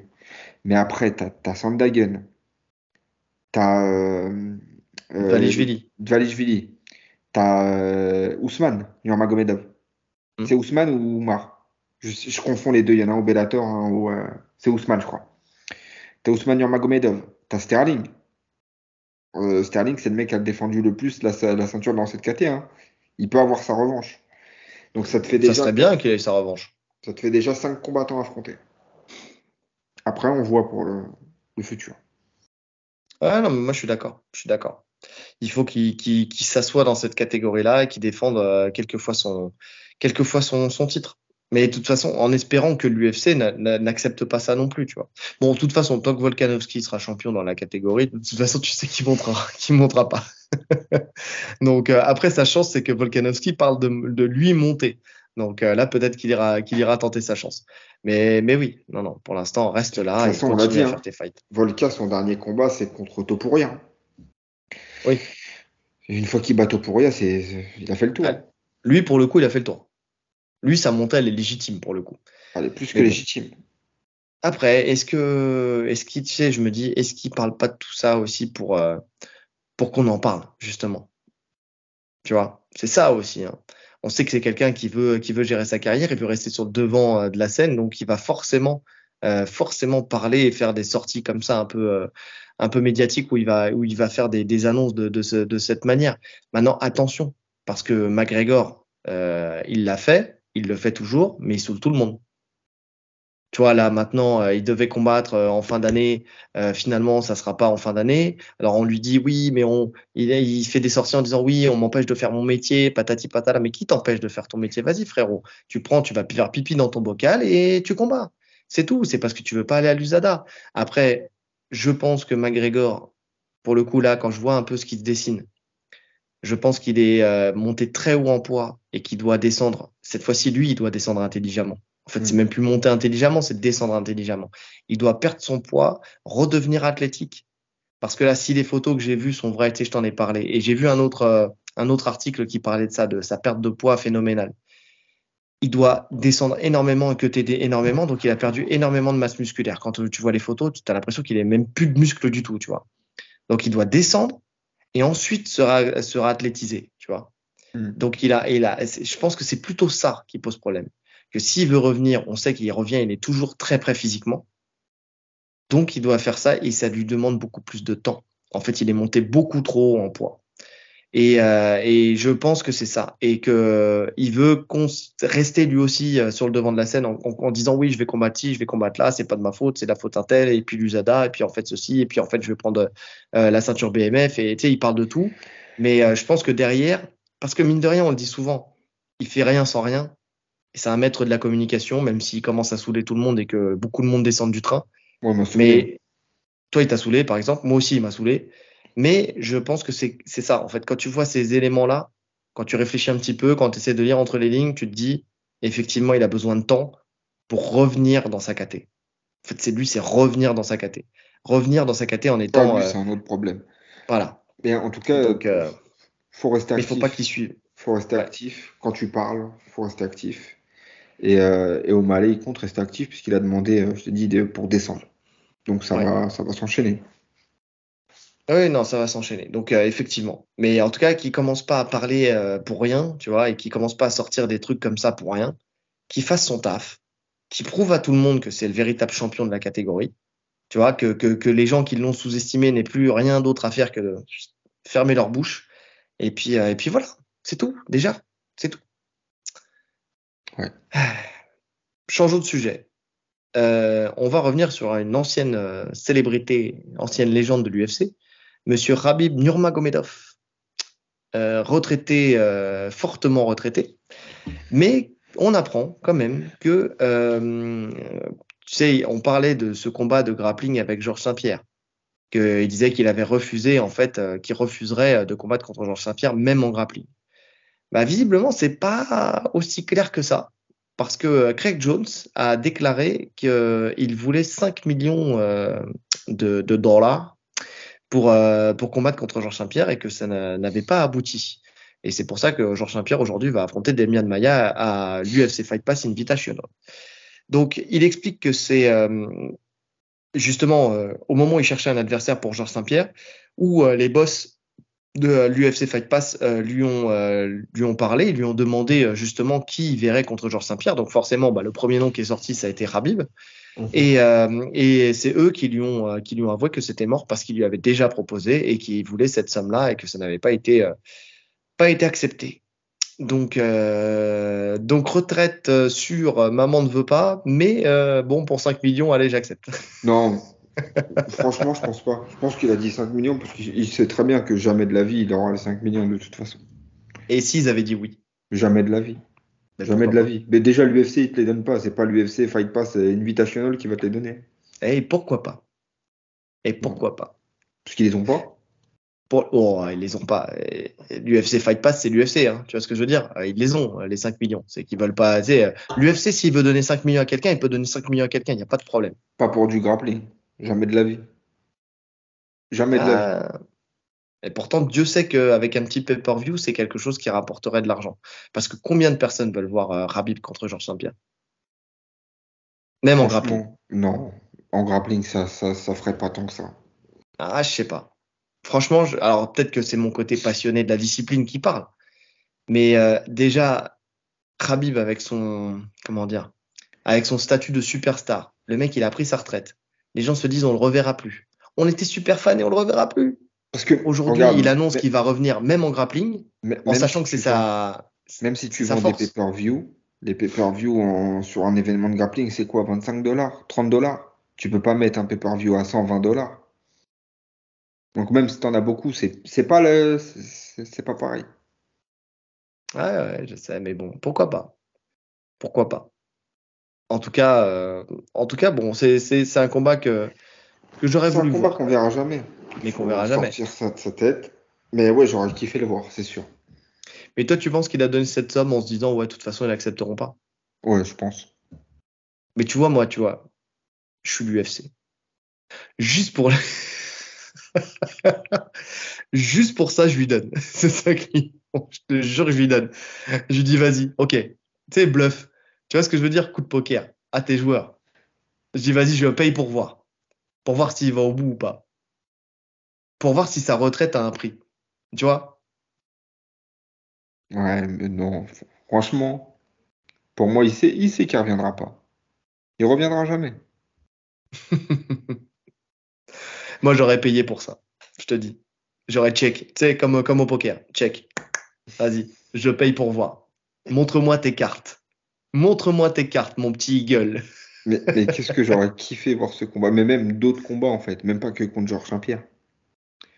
Tu vois le euh, Demian Mayer Habib en grappe, ça aurait été incroyable. Ouais, non, je suis d'accord. Il y avait tellement de, tellement de combats à faire en grappling. Mais c'est là où, tu vois, c'est là où tu vois que, comment dire, on en parle souvent, hein, mais tu vois, si, c'est vrai et que vraiment il a donné cette somme parce qu'il euh, sait qu'elle sera pas acceptée et que donc c'est pour ça qu'il reviendra pas et tout. Enfin, il a fait la promesse à sa mère de plus remonter dans un octogone parce que euh, c'est un sport dangereux, parce que ceci, cela, et puis que c'était le plan de son père pour le MMA. Mais si le grappling, j'en démords pas. Le grappling, c'est autre chose. Tu peux promettre à ta mère de plus combattre en MMA, mais tu peux faire du grappling. Le grappling, tu risques quoi? Tu risques rien en vrai. Tu vois, c'est pas ça qui va mettre ton intégrité physique en jeu. C'est pas ça qui va être, euh, admettons, puisqu'on sait que c'est quelqu'un de très religieux. Dans la religion musulmane, il n'y a pas de frappe à la tête, il n'y a pas de ceci, il n'y a pas de cela. Euh, le grappling est une discipline qui est autorisée, puisque de toute façon, dans tous les Émirats, euh, justement, c'est la discipline nationale. Tu vois ce que je veux dire? Mm. Donc rien ne l'empêche de, se faire encore des petits kiffs et d'aller combattre en grappling. Mais je pense qu'il kiffe plus. On en a déjà parlé. Je pense qu'il kiffe plus. De toute façon, ça se voit sur son physique. Ça se voit qu'il s'entraîne plus. Il, il en veut plus. Ouais. Ouais, je sais pas. Je sais pas. Je crois que j'ai encore la discipline en fait. tu, te vois trop euh, t'entraîner toute ta vie. Mais il y a des gens, ils arrêtent leur carrière, ils arrêtent de s'entraîner. Ils ne veulent plus. Ils ont trop donné. Ça, tu vois que, de toute façon, comme je te dis, tu vois son physique. Le mec ne veut plus faire d'efforts. Ouais, bah, moi je crois que c'est la crainte justement de d'entacher de, de, sa legacy. Moi je le dis, je, le répéterai toujours. Mais c'est possible aussi, oui, c'est possible. Moi je pense que c'est sa crainte d'entacher sa legacy, de se dire, euh, de se dire putain, je prends trop de risques. Dans le MMA, euh, j'avais mon avantage euh, que je n'aurais plus forcément dans le grappling, tu. Donc, euh, donc moi je pense que c'est ça. Mais bon, en tout cas voilà, ça se ferait pas. Mais en tout cas c'est l'info qui est sortie là, qui est sortie là cette semaine. Voilà que qu'il avait, euh, qui, qui avait cette, euh, ce chiffre là qui était, qui était proposé. Enfin en tout cas qu'il a proposé pour pour affronter Georges Saint-Pierre. Mais tu sais quoi, moi je suis Georges Saint-Pierre. Par contre je les mets les 5 millions parce que lui il les a aussi les 5 millions. parce que non mais compétiteur qu'il est. Tu sais, laisse-moi garder mes 5 mais toi t'es fou. Laisse-moi garder mes 5 millions, donne-moi des miennes Maya. oh putain, mais je suis sûr qu'il, suis sûr que Georges Saint-Pierre, il veut absolument l'affronter. Il en a trop parlé, tu vois. Il dit que ça se fera pas, mais je suis sûr qu'au fond de lui, il y a un seul adversaire qui veut, c'est euh, rapide. Ah oui, mais oui, mais bien sûr. Tu veux être celui qui le fait tomber. tu vois, ce challenge. Surtout Georges Saint-Pierre, qui est aussi un homme de challenge, tu vois. C'est pour ça. Bref, tournons la page sur ce combat qui n'aura jamais lieu. On va passer à la question auditeur avec. Euh, on a oublié le point sur les médailles. Euh, non, on le fait après. Ah, on le fait après. Je, l'avais mis après. Ouais, c'est pour le point final, tu vois, c'était le truc. Alors, je te l'ai dit en plus, il n'écoute pas le, le brief. Je, je pas, tu le connais. il écoute rien, c'est pas vrai. Et il est trop loin, de toute façon, regardez, on le voit même plus. Il est dans l'ombre, là, l'homme de l'ombre. Donc, c'est une question de RBR, RBR, RBR. Je peux continuer longtemps comme ça parce qu'en fait, son nom, il fait 15 km sur du RBR. Qui nous dit, d'ailleurs, merci pour ta question pour le coup, parce que c'est vrai. Euh, y a-t-il euh, des avantages à pratiquer le kimono pour développer le sol MMA euh, qu'on ne peut pas retrouver dans le nogi, mon cher Rolly? C'est une bonne question. C'est une bonne question. Après, je pense qu'on n'aura pas forcément les mêmes avis, parce que toi, tu as énormément pratiqué le kimono et moi, non. Ouais. J'ai dû le porter, voilà, tout casser cinq fois dans ma vie. Parce que euh, monsieur, monsieur a mal au cervical quand on tire un peu trop fort sur sa veste. Après, il est bloqué le lendemain. Ça me déclenche des migraines. Voilà, tout à fait. Et après, il peut plus faire les podcasts. mais, mais pour moi, euh, non, pour moi, il n'y a plus d'intérêt. Pour, pour, moi, il n'y a pas d'intérêt. Avant, ça se faisait beaucoup. Maintenant, je ne vois plus l'intérêt. Voilà, je, je, vais être très, très simple sur ma réponse. Pour moi, il n'y a aucun intérêt. Si vous voulez être fort en sol MMA, il faut faire du sol MMA ou à la rigueur du grappe. Euh, sans frappe, donc juste, juste du grappe. Mais euh, mettre le kimono, ça n'apporte, ça n'apporte rien. C'est ma vision. Euh, c'est ta vision. mais tu sais, en fait, on n'est pas. En fait, si, en, fait si, si, vous voulez être fort en, tennis, vous n'allez pas faire du ping-pong. Tu vois, c'est la même règle, c'est la même chose, mais la distance n'est pas la même. Enfin, tout change. Donc, mais tu travailles ton réflexe oculaire, tu sais ton acuité visuelle quand tu fais du ping-pong. Après, le, truc que peut t'apporter le, Kim, c'est une autre vision. Une autre vision de sol. Et souvent, des fois, on a des blocages sur certaines positions. Le fait de, mettre, de travailler avec le Kim, ça va débloquer d'autres choses et tout. Et euh, on le voit avec des, gens du club qui tournent en Kim. Et ça peut te faire progresser dans. dans... Mais c'est pas pour tout le monde. C'est au choix, en fait. en fait, notre vision n'est pas si, si éloignée euh, l'une de l'autre, hein, euh, parce que c'est pas parce que j'ai fait du kimono que tu me connais. Hein la veste, je la mets quand j'ai pas le choix. Donc, euh, donc, je fais plus souvent du grappling en kimono que du kimono pur. Euh, déjà, commençons par les deux aspects. Euh, moi, j'ai commencé par là. Les deux aspects intéressants du kimono, en fait, dans le kimono. Le premier, c'est la réflexion que tu viens de le dire, qui est beaucoup plus grande, due à une palette technique qui est beaucoup plus large, en fait, tout simplement, parce que tu as plus d'armes, parce que tu peux te servir du tissu, tu peux te servir du lapel. Le lapel, c'est la, le pan de kimono. Tu peux te servir des manches, tu peux te servir du col, tu peux te servir du pantalon tu as, même de la ceinture de toute façon pour, euh, pour, euh, pour pratiquer. Donc, euh, soit pour contrôler ton adversaire, soit pour soumettre ton adversaire, soit pour renverser ton adversaire. En fait, tu as, plein de, de, de, perspectives différentes. Et effectivement, ça, ça ouvre vraiment ton esprit. Et le deuxième aspect du kimono, c'est que ça ne glisse pas. Donc, tes portes que tu te crées pour, pour, te, enfin, pour renverser ton adversaire, enfin pour, pour te glisser, pour sortir des positions, en fait, elles sont beaucoup plus petites que euh, dans le, grappling. Donc, euh, quand, tu, quand tu arrives à créer cette porte, il faut l'exploiter avec des espaces qui sont beaucoup plus restreints, tu sais, dans ton travail. Donc, ces deux aspects, pour moi, ils sont quand même, ils peuvent être quand même intéressants. Alors, je vais être d'accord avec toi à 100%, ce n'est plus une obligation et ça n'a jamais été une obligation. Mais c'est encore plus vrai aujourd'hui parce que l'évolution du nogi fait que euh, la palette technique, elle est euh, entre le, le, le et le no-gi, elle s'est quand même réduite. Enfin, Franchement, il y a, il y a 15-20 ans, la, la, majeure partie des mecs, bah après, la majeure partie des mecs qui venaient du sol venaient du JB. Donc, ils faisaient tous mm. du Kim. Et ça se ressentait aussi dans leur façon de tourner. Hein. où ça tournait énormément euh, sur le dos, garde fermée et tout. Maintenant, c'est. C'est plus vraiment du sol, en fait. Le sol, c'est plus vraiment du sol pur, c'est plus du JB. C'est un mix de lutte et de sol. Il n'y a, plus de, y a plus vraiment de position au sol euh, vraiment pure JJB. À part quelques-uns.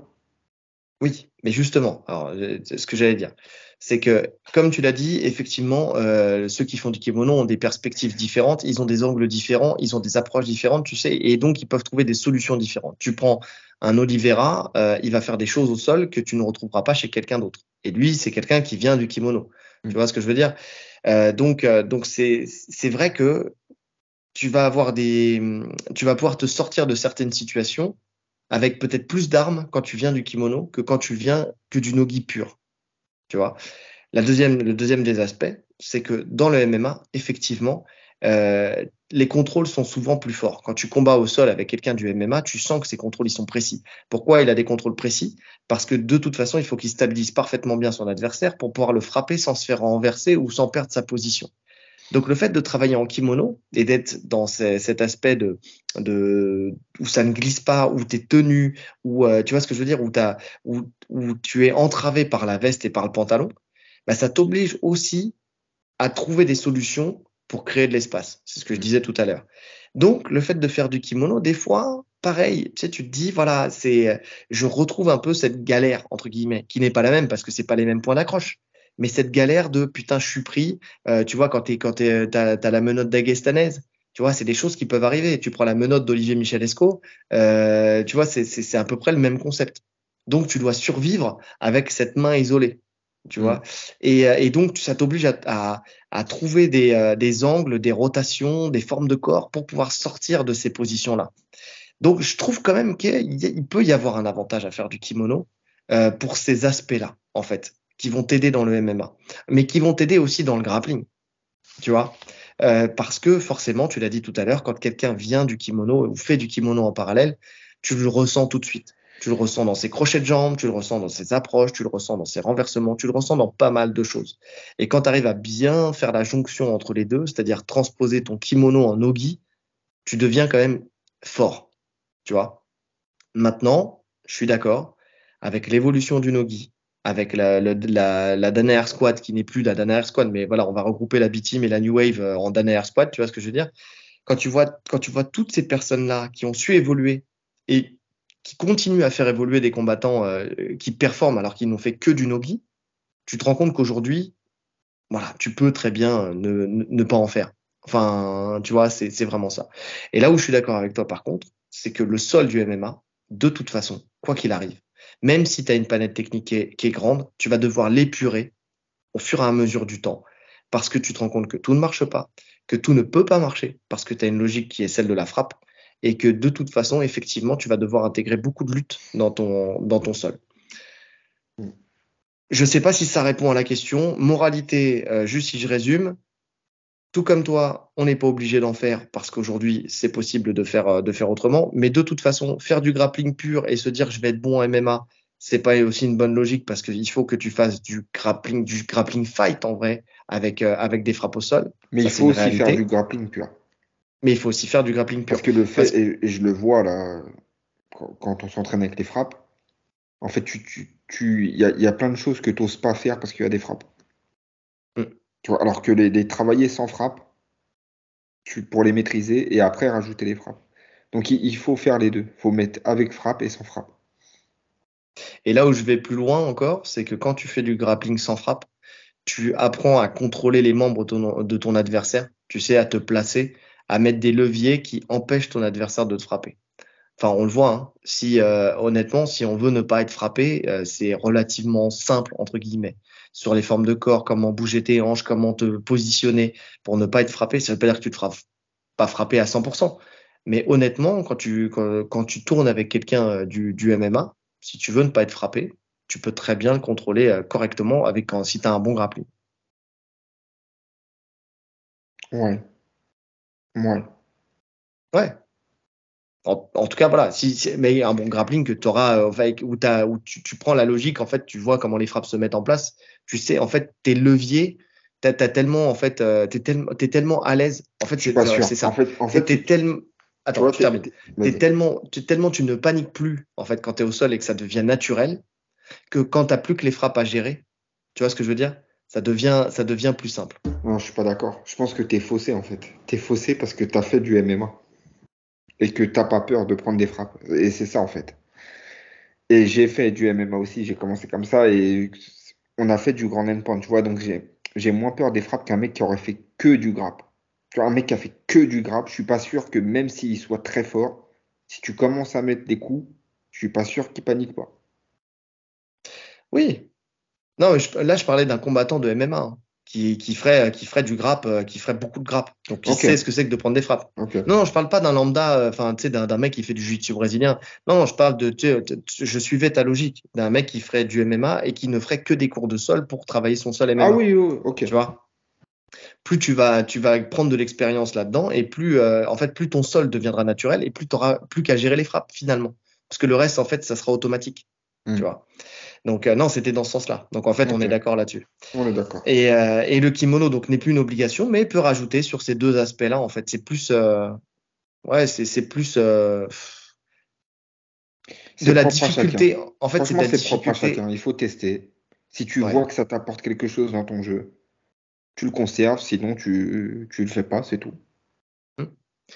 Ouais. En tout cas, moi, c'était plus ouais, dans la difficulté du kimono qui peut, euh, qui peut t'apporter en fait et te donner euh, une résilience, tu sais, que tu, euh, pourras retrouver dans le MMA, tu. C'est plus, c'est plus ça. Je sais pas si on a été très clair sur la réponse de cette question. Mais c'est trop vaste en fait. Il n'y a pas vraiment de réponse. Il n'y a pas vraiment de réponse en fait. C'est comme je te dis, il y a des gens sur qui ça va apporter quelque chose et il y en a d'autres non. Ouais. Ça dépend de ton style, ça dépend de plein de choses. Ouais, mais alors attends, si, si, Euh, là il y a un truc qui me vient pendant qu'on parle. Tu vois, on parlait des contrôles. euh, tu vois, il y a des contrôles que tu fais en, en jiu-jitsu brésilien. Tu sais, notamment des spiders, ce genre de choses. Enfin, tu vois ce que je veux dire? Mhm. Avec ton, où tu prends l'habitude, en fait, dans, de placement, euh, tu sais, où tu vas placer justement tes pieds au niveau du biceps, tu vois, au niveau du, euh, du biceps, là, au niveau du creux du coude. Ou tu sais, quand tu vas tirer la manche, tu vas te placer ici pour pouvoir créer des leviers, ce genre de choses. En fait, c'est typiquement les zones que tu dois contrôler quand tu te fais frapper avec le MMA. Tu vois ce que je veux dire? Donc, ces formes de corps-là, quand même, que tu n'as peut-être pas, que tu retrouves peut-être un peu moins dans le grappling. Tu vois, ces contrôles-là, à, ce- à cet endroit-là. Bon, même si tu contrôles quand même à l'intérieur hein, du biceps et tout. Mais, euh, mais je sais pas, t'as peut-être, tu sais, notamment, je pense, quand la personne se lève et qu'elle commence à te frapper et qu'elle est debout et que toi, tu es au sol. Tu sais, alors, voilà. Je vais résumer comme ça. Quand tu es au sol pur ou le mec, il est au sol avec toi, le grappling, euh, le grappling, tu vois, il suffit, il n'y a pas de problème et tout ça. Quand le mec se lève, en fait, tu as tellement peu l'habitude euh, d'être dans cette configuration-là euh, quand tu es en grappling pur, parce qu'en général, le mec se lève pas euh, comme ça avec ou toi, tu as un contrôle. Tu vois ce que je veux dire? Donc là, le JJB peut aussi avoir un, un avantage. Parce que tu as l'habitude, quand tu tiens les manches de ton adversaire, par exemple, et que tu en spider, ton adversaire, il va se lever. Il va se lever, il va se grandir. Et en fait, ça, ça reproduit un petit peu les formes de corps que tu retrouves dans le MMA quand le mec se lève pour pouvoir ensuite te frapper, te mettre des coups de pied, ce genre de choses. Tu vois, avec tes crochets de la riva, avec ce, ce, ce, ce genre de choses. Tu, tu, peux, tu peux retrouver euh, le pied à la hanche, tu vois, les pieds à la hanche, les pieds sur les biceps. Tu peux retrouver un petit peu ces aspects-là. Il suffit que tu saisisses un poignet avec un contrôle. Tu vois, il y a, y, y a plein de choses comme ça que tu peux, que tu peux faire et que tu retrouves beaucoup justement avec Oliveira. Donc ouais, peut-être sur cet aspect-là. C'est vrai que dans la réflexion, peut-être que sur cet aspect-là, le fait d'avoir fait du kimono te donne des perspectives que tu n'auras peut-être pas en grappling. Ouais. Ok. je, T'es-je convaincu? Euh, Oui et non. Oui et non. Parce que tu peux faire autre chose. euh, Si tu fais du grappe, tu vas faire autre chose en fait. Quand le mec va se relever, bah, tu vas rentrer dans ses jambes. C'est ce qu'on a travaillé la dernière fois. Là, on a fait un peu des deux. En fait, d'un côté, on rentrait dans les jambes, de l'autre côté, on faisait du JJB. Oui, mais Ah. du JB que tu peux faire en nogué aussi. Tu vas s'enrouler dans les jambes. Non si. Ouais, non, peut-être, peut-être. Bon, en tout cas, euh, bah, dites-nous euh, si vous pratiquez le kimono, euh, si, si vous faites du MMA et que vous pratiquez le kimono, dites-nous ce que ça vous apporte en plus. Pourquoi vous avez choisi de faire du kimono pour le MMA Moi, c'est pour les mauvaises raisons. En vrai, quand j'ai découvert les styles MMA, j'ai commencé avec le pancration. Euh, ensuite, après, j'ai bifurqué sur le MMA. Mais euh, le pancration, c'était du MMA en kimono, type Kempo, enfin, ce genre de choses. Donc, forcément, moi, c'était logique que je fasse du kimono parce que euh, il y a ça aussi. C'était logique que je fasse du kimono parce que la discipline que je faisais se faisait en kimono. Donc, c'est euh, si j'avais commencé avec le MMA, peut-être que je me serais mis à la lutte à livrer, tu vois, par exemple. Mm. Logiquement. Donc, euh, donc c'est peut-être ça aussi. C'est peut-être ça. Et donc, ça veut dire que j'ai construit mon sol. En fait, finalement, j'ai construit mon sol MMA en kimono au début, dans mes premières années. Ouais. Ouais, mais t'as tout de suite préféré le Nogi. non, mais moi, je suis, non, non, je suis un très mauvais ambassadeur du kimono. Il faut le savoir. Je suis un très mauvais ambassadeur du kimono. Il y a beaucoup de gens qui m'ont dit, mais pourquoi tu as, continué le kimono jusqu'à la ceinture noire? Ah, Je sais pas, parce que j'aime bien me foutre dans la merde des fois. Je crois que, je crois que c'est ça, en fait. Mais c'est vrai que mon plaisir euh, vient au nogi. Et si tu me demandes le choix entre les deux, c'est le nogi en premier. Puis j'adore trop les leggings en plus, donc euh, c'est ça aussi. la team Moulax. Euh, donc, euh, donc voilà. Bon, je pense qu'on a fait le tour sur la question. On fait le petit big up. Donc, euh, il y a eu les championnats du monde de grappling qui se sont passés entre ce week-end. Enfin, non, ça a commencé lundi, c'est ça, avec les U17, U20, et ça a fini aujourd'hui avec les seniors. En sachant qu'en fait, il y a lundi, mardi, il y avait les U17, U20, lundi, Nogi, mardi, Guy. Mercredi, il y a eu les, les seniors Nogi, et aujourd'hui, jeudi, les euh, seniors Guy, donc euh, au championnat du monde de grappling UWW, euh, organisé, en Pologne. qui ont eu lieu en Pologne, exactement. pour la petite histoire, championnat du monde où l'un de, nos élèves ont participé. Enfin, justement, c'est Anis Asfi qui a fait ses premiers championnats du monde en U20 en moins de 92 kilos. Euh, parce que voilà, il a commencé en septembre dernier. Il a réussi à, se, à accéder au pôle France, en tout cas au regroupement France euh, suite à ses, résultats. Et puis finalement, il y avait trop de monde dans sa catégorie en moins de 84, donc il a accepté le défi d'aller combattre en moins de 92. Et euh, voilà, bon, il perd au point. Mais honnêtement, déjà en termes d'expérience, c'est déjà un truc extraordinaire. C'est pour ça que je voulais qu'il y ait. Je savais qu'il allait, qu'il allait quand même montrer ses qualités de compétiteur à la base, qu'il a fait. Euh, mais, euh, en tout cas, voilà, gros, respect à lui. C'est déjà le premier big up avant de parler de médaille. Je, voulais faire un petit big up à, à, à Nice euh, qui, qui, a, qui, nous a bien représenté et qui, qui fait notre fierté parce que faire une progression aussi rapide. a commencé en septembre. Ah oui, et, sans jamais avoir fait aucun, aucun seul. C'est ça. Ouais. Non, Donc être, bravo. Ouais, être au plus haut niveau, entre guillemets, au plus haut niveau de la, de la fédération FFL en une saison. Euh, franchement, euh, respect, respect à lui. Alors, euh, on passe aux médailles? Ouais, on commence par le Guy. On commence par le. Bah non, on va commencer par le Nogi, puisque c'est comme ça que ça s'est passé. Donc U17, on a déjà un Sana Ndiaye, donc la fille de, de Bilal du NSM, qui, remporte, qui remporte l'or justement en Nogi. Euh, ensuite, on a en U20, on a Monsieur Karim Adem, euh, qu'on connaît très bien, qui a remporté la, médaille de bronze. Euh, ensuite, alors on, attends, on commence par le, on commence par les, U17, U20, on fera les adultes après. Ok. Puisque comme ça, on suit la, la logique.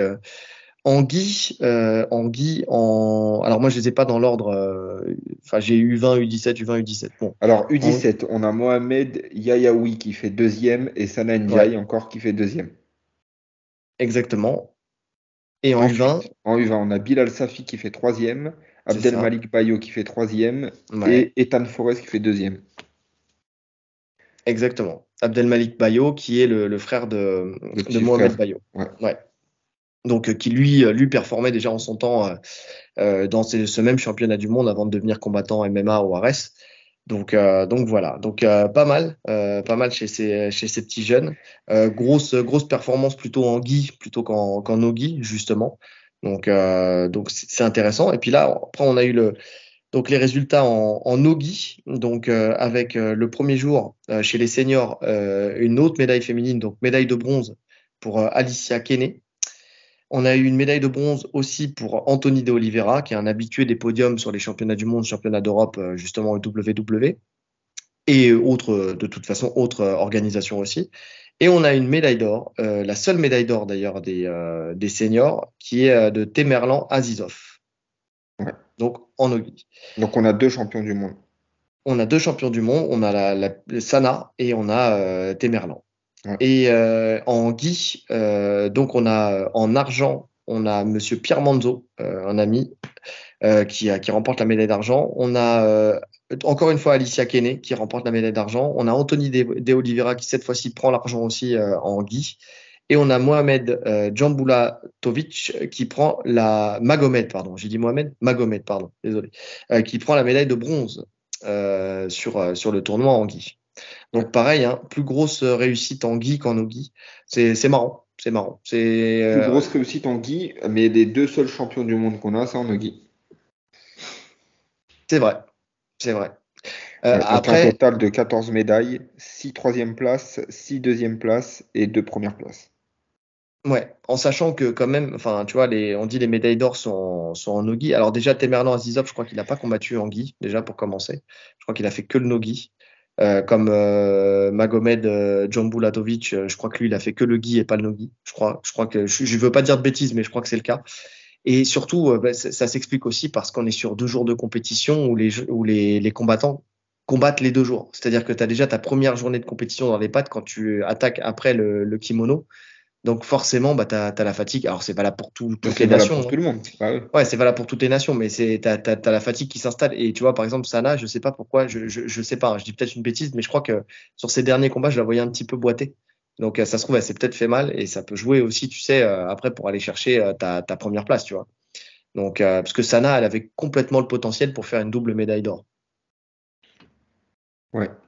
Mais c'est le fait qu'il y, ait, bah, là, il y ait que deux champions du monde et que je vois des résultats des, mecs comme Anthony de Oliveira qui font que troisième en Ogi, alors que mm. c'est un monstre.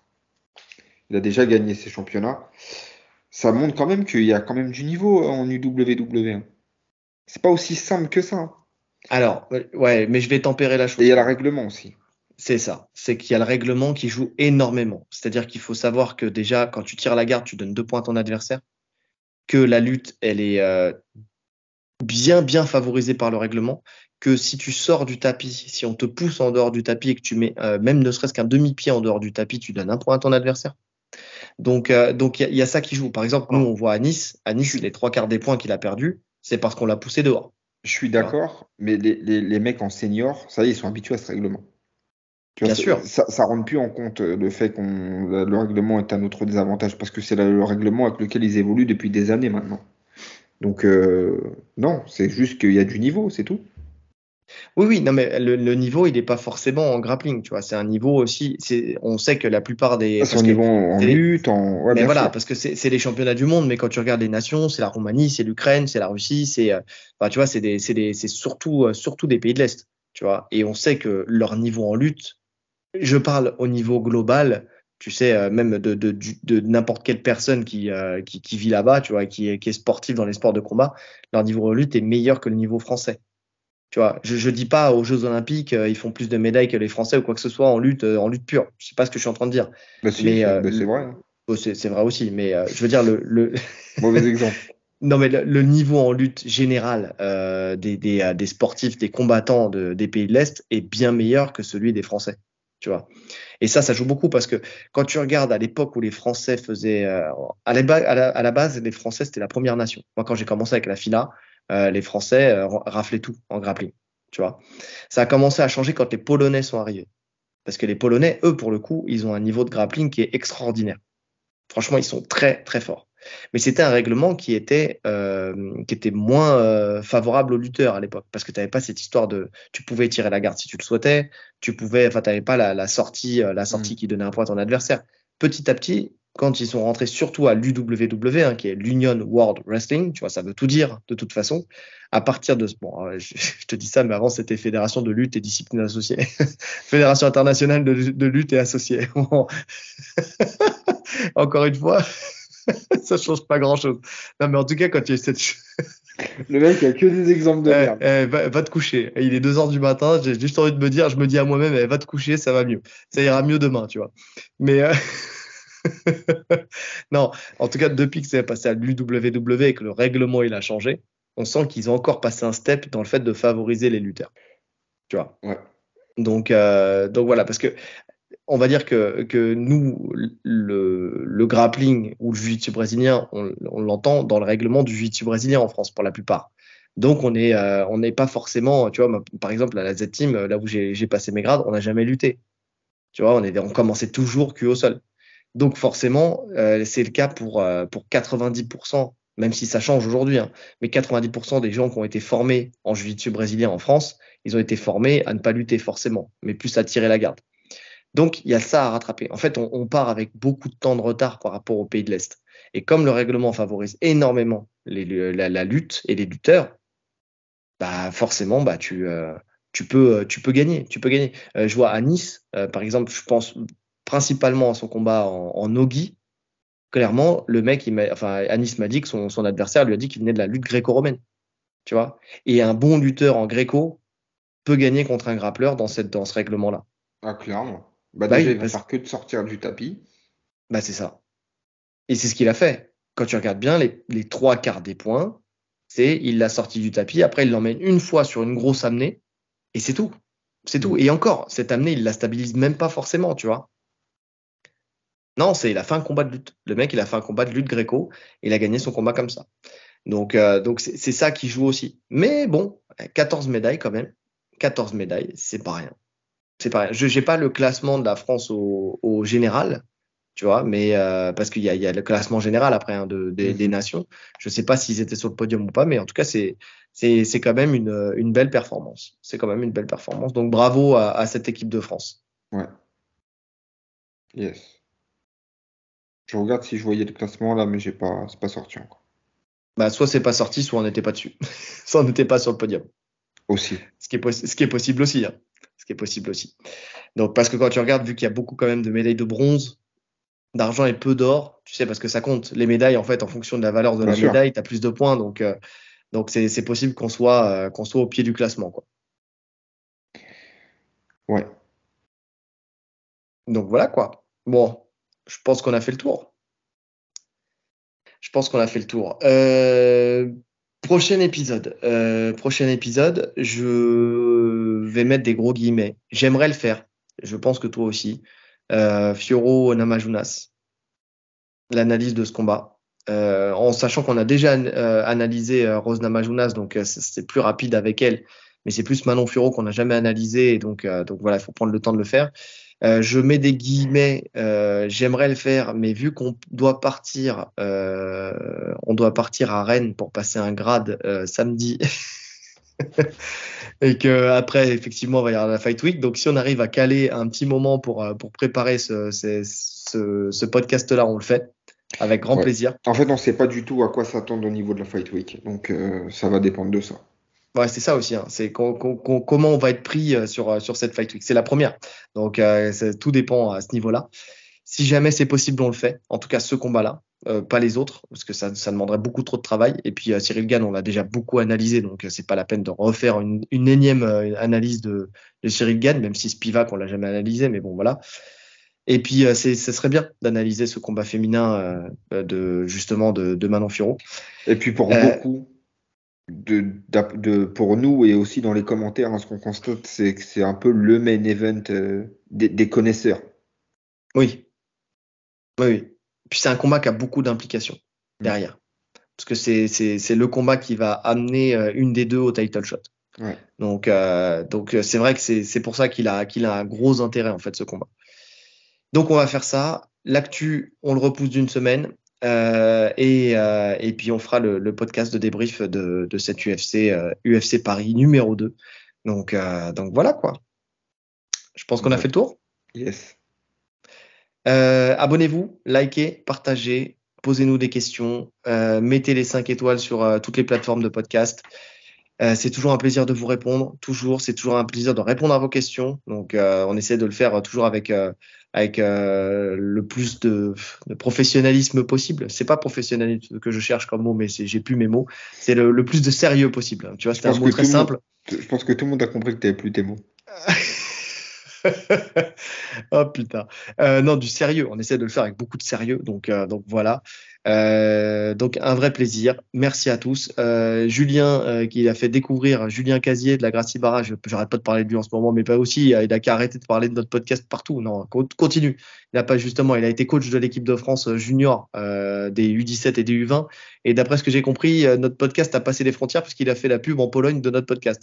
Donc bon, on va devoir on va devoir sous-titrer en polonais dans pas longtemps, mais mais c'est pas grave. C'est écoute, ça, ça, fera un peu plus de travail, mais on y pensera. Donc, euh, David, Davrov, et, euh, et puis voilà. De toute façon, tu dors pas de la nuit, donc t'as que ça à faire. Vas-y, fais des traductions en toutes les langues. c'est le cyrillique en fait. C'est, si c'était l'alphabet classique, tu vois, latin, je dis pas, mais l'alphabet cyrillique, je crois que je vais avoir un petit problème. Euh, c'est Zoresh, Zoresh. Donc, il nous reste plus qu'à vous souhaiter une bonne journée. Ou une bonne soirée. Ou une bonne nuit, en fonction de l'heure à laquelle vous nous écoutez. Allez, salut Salut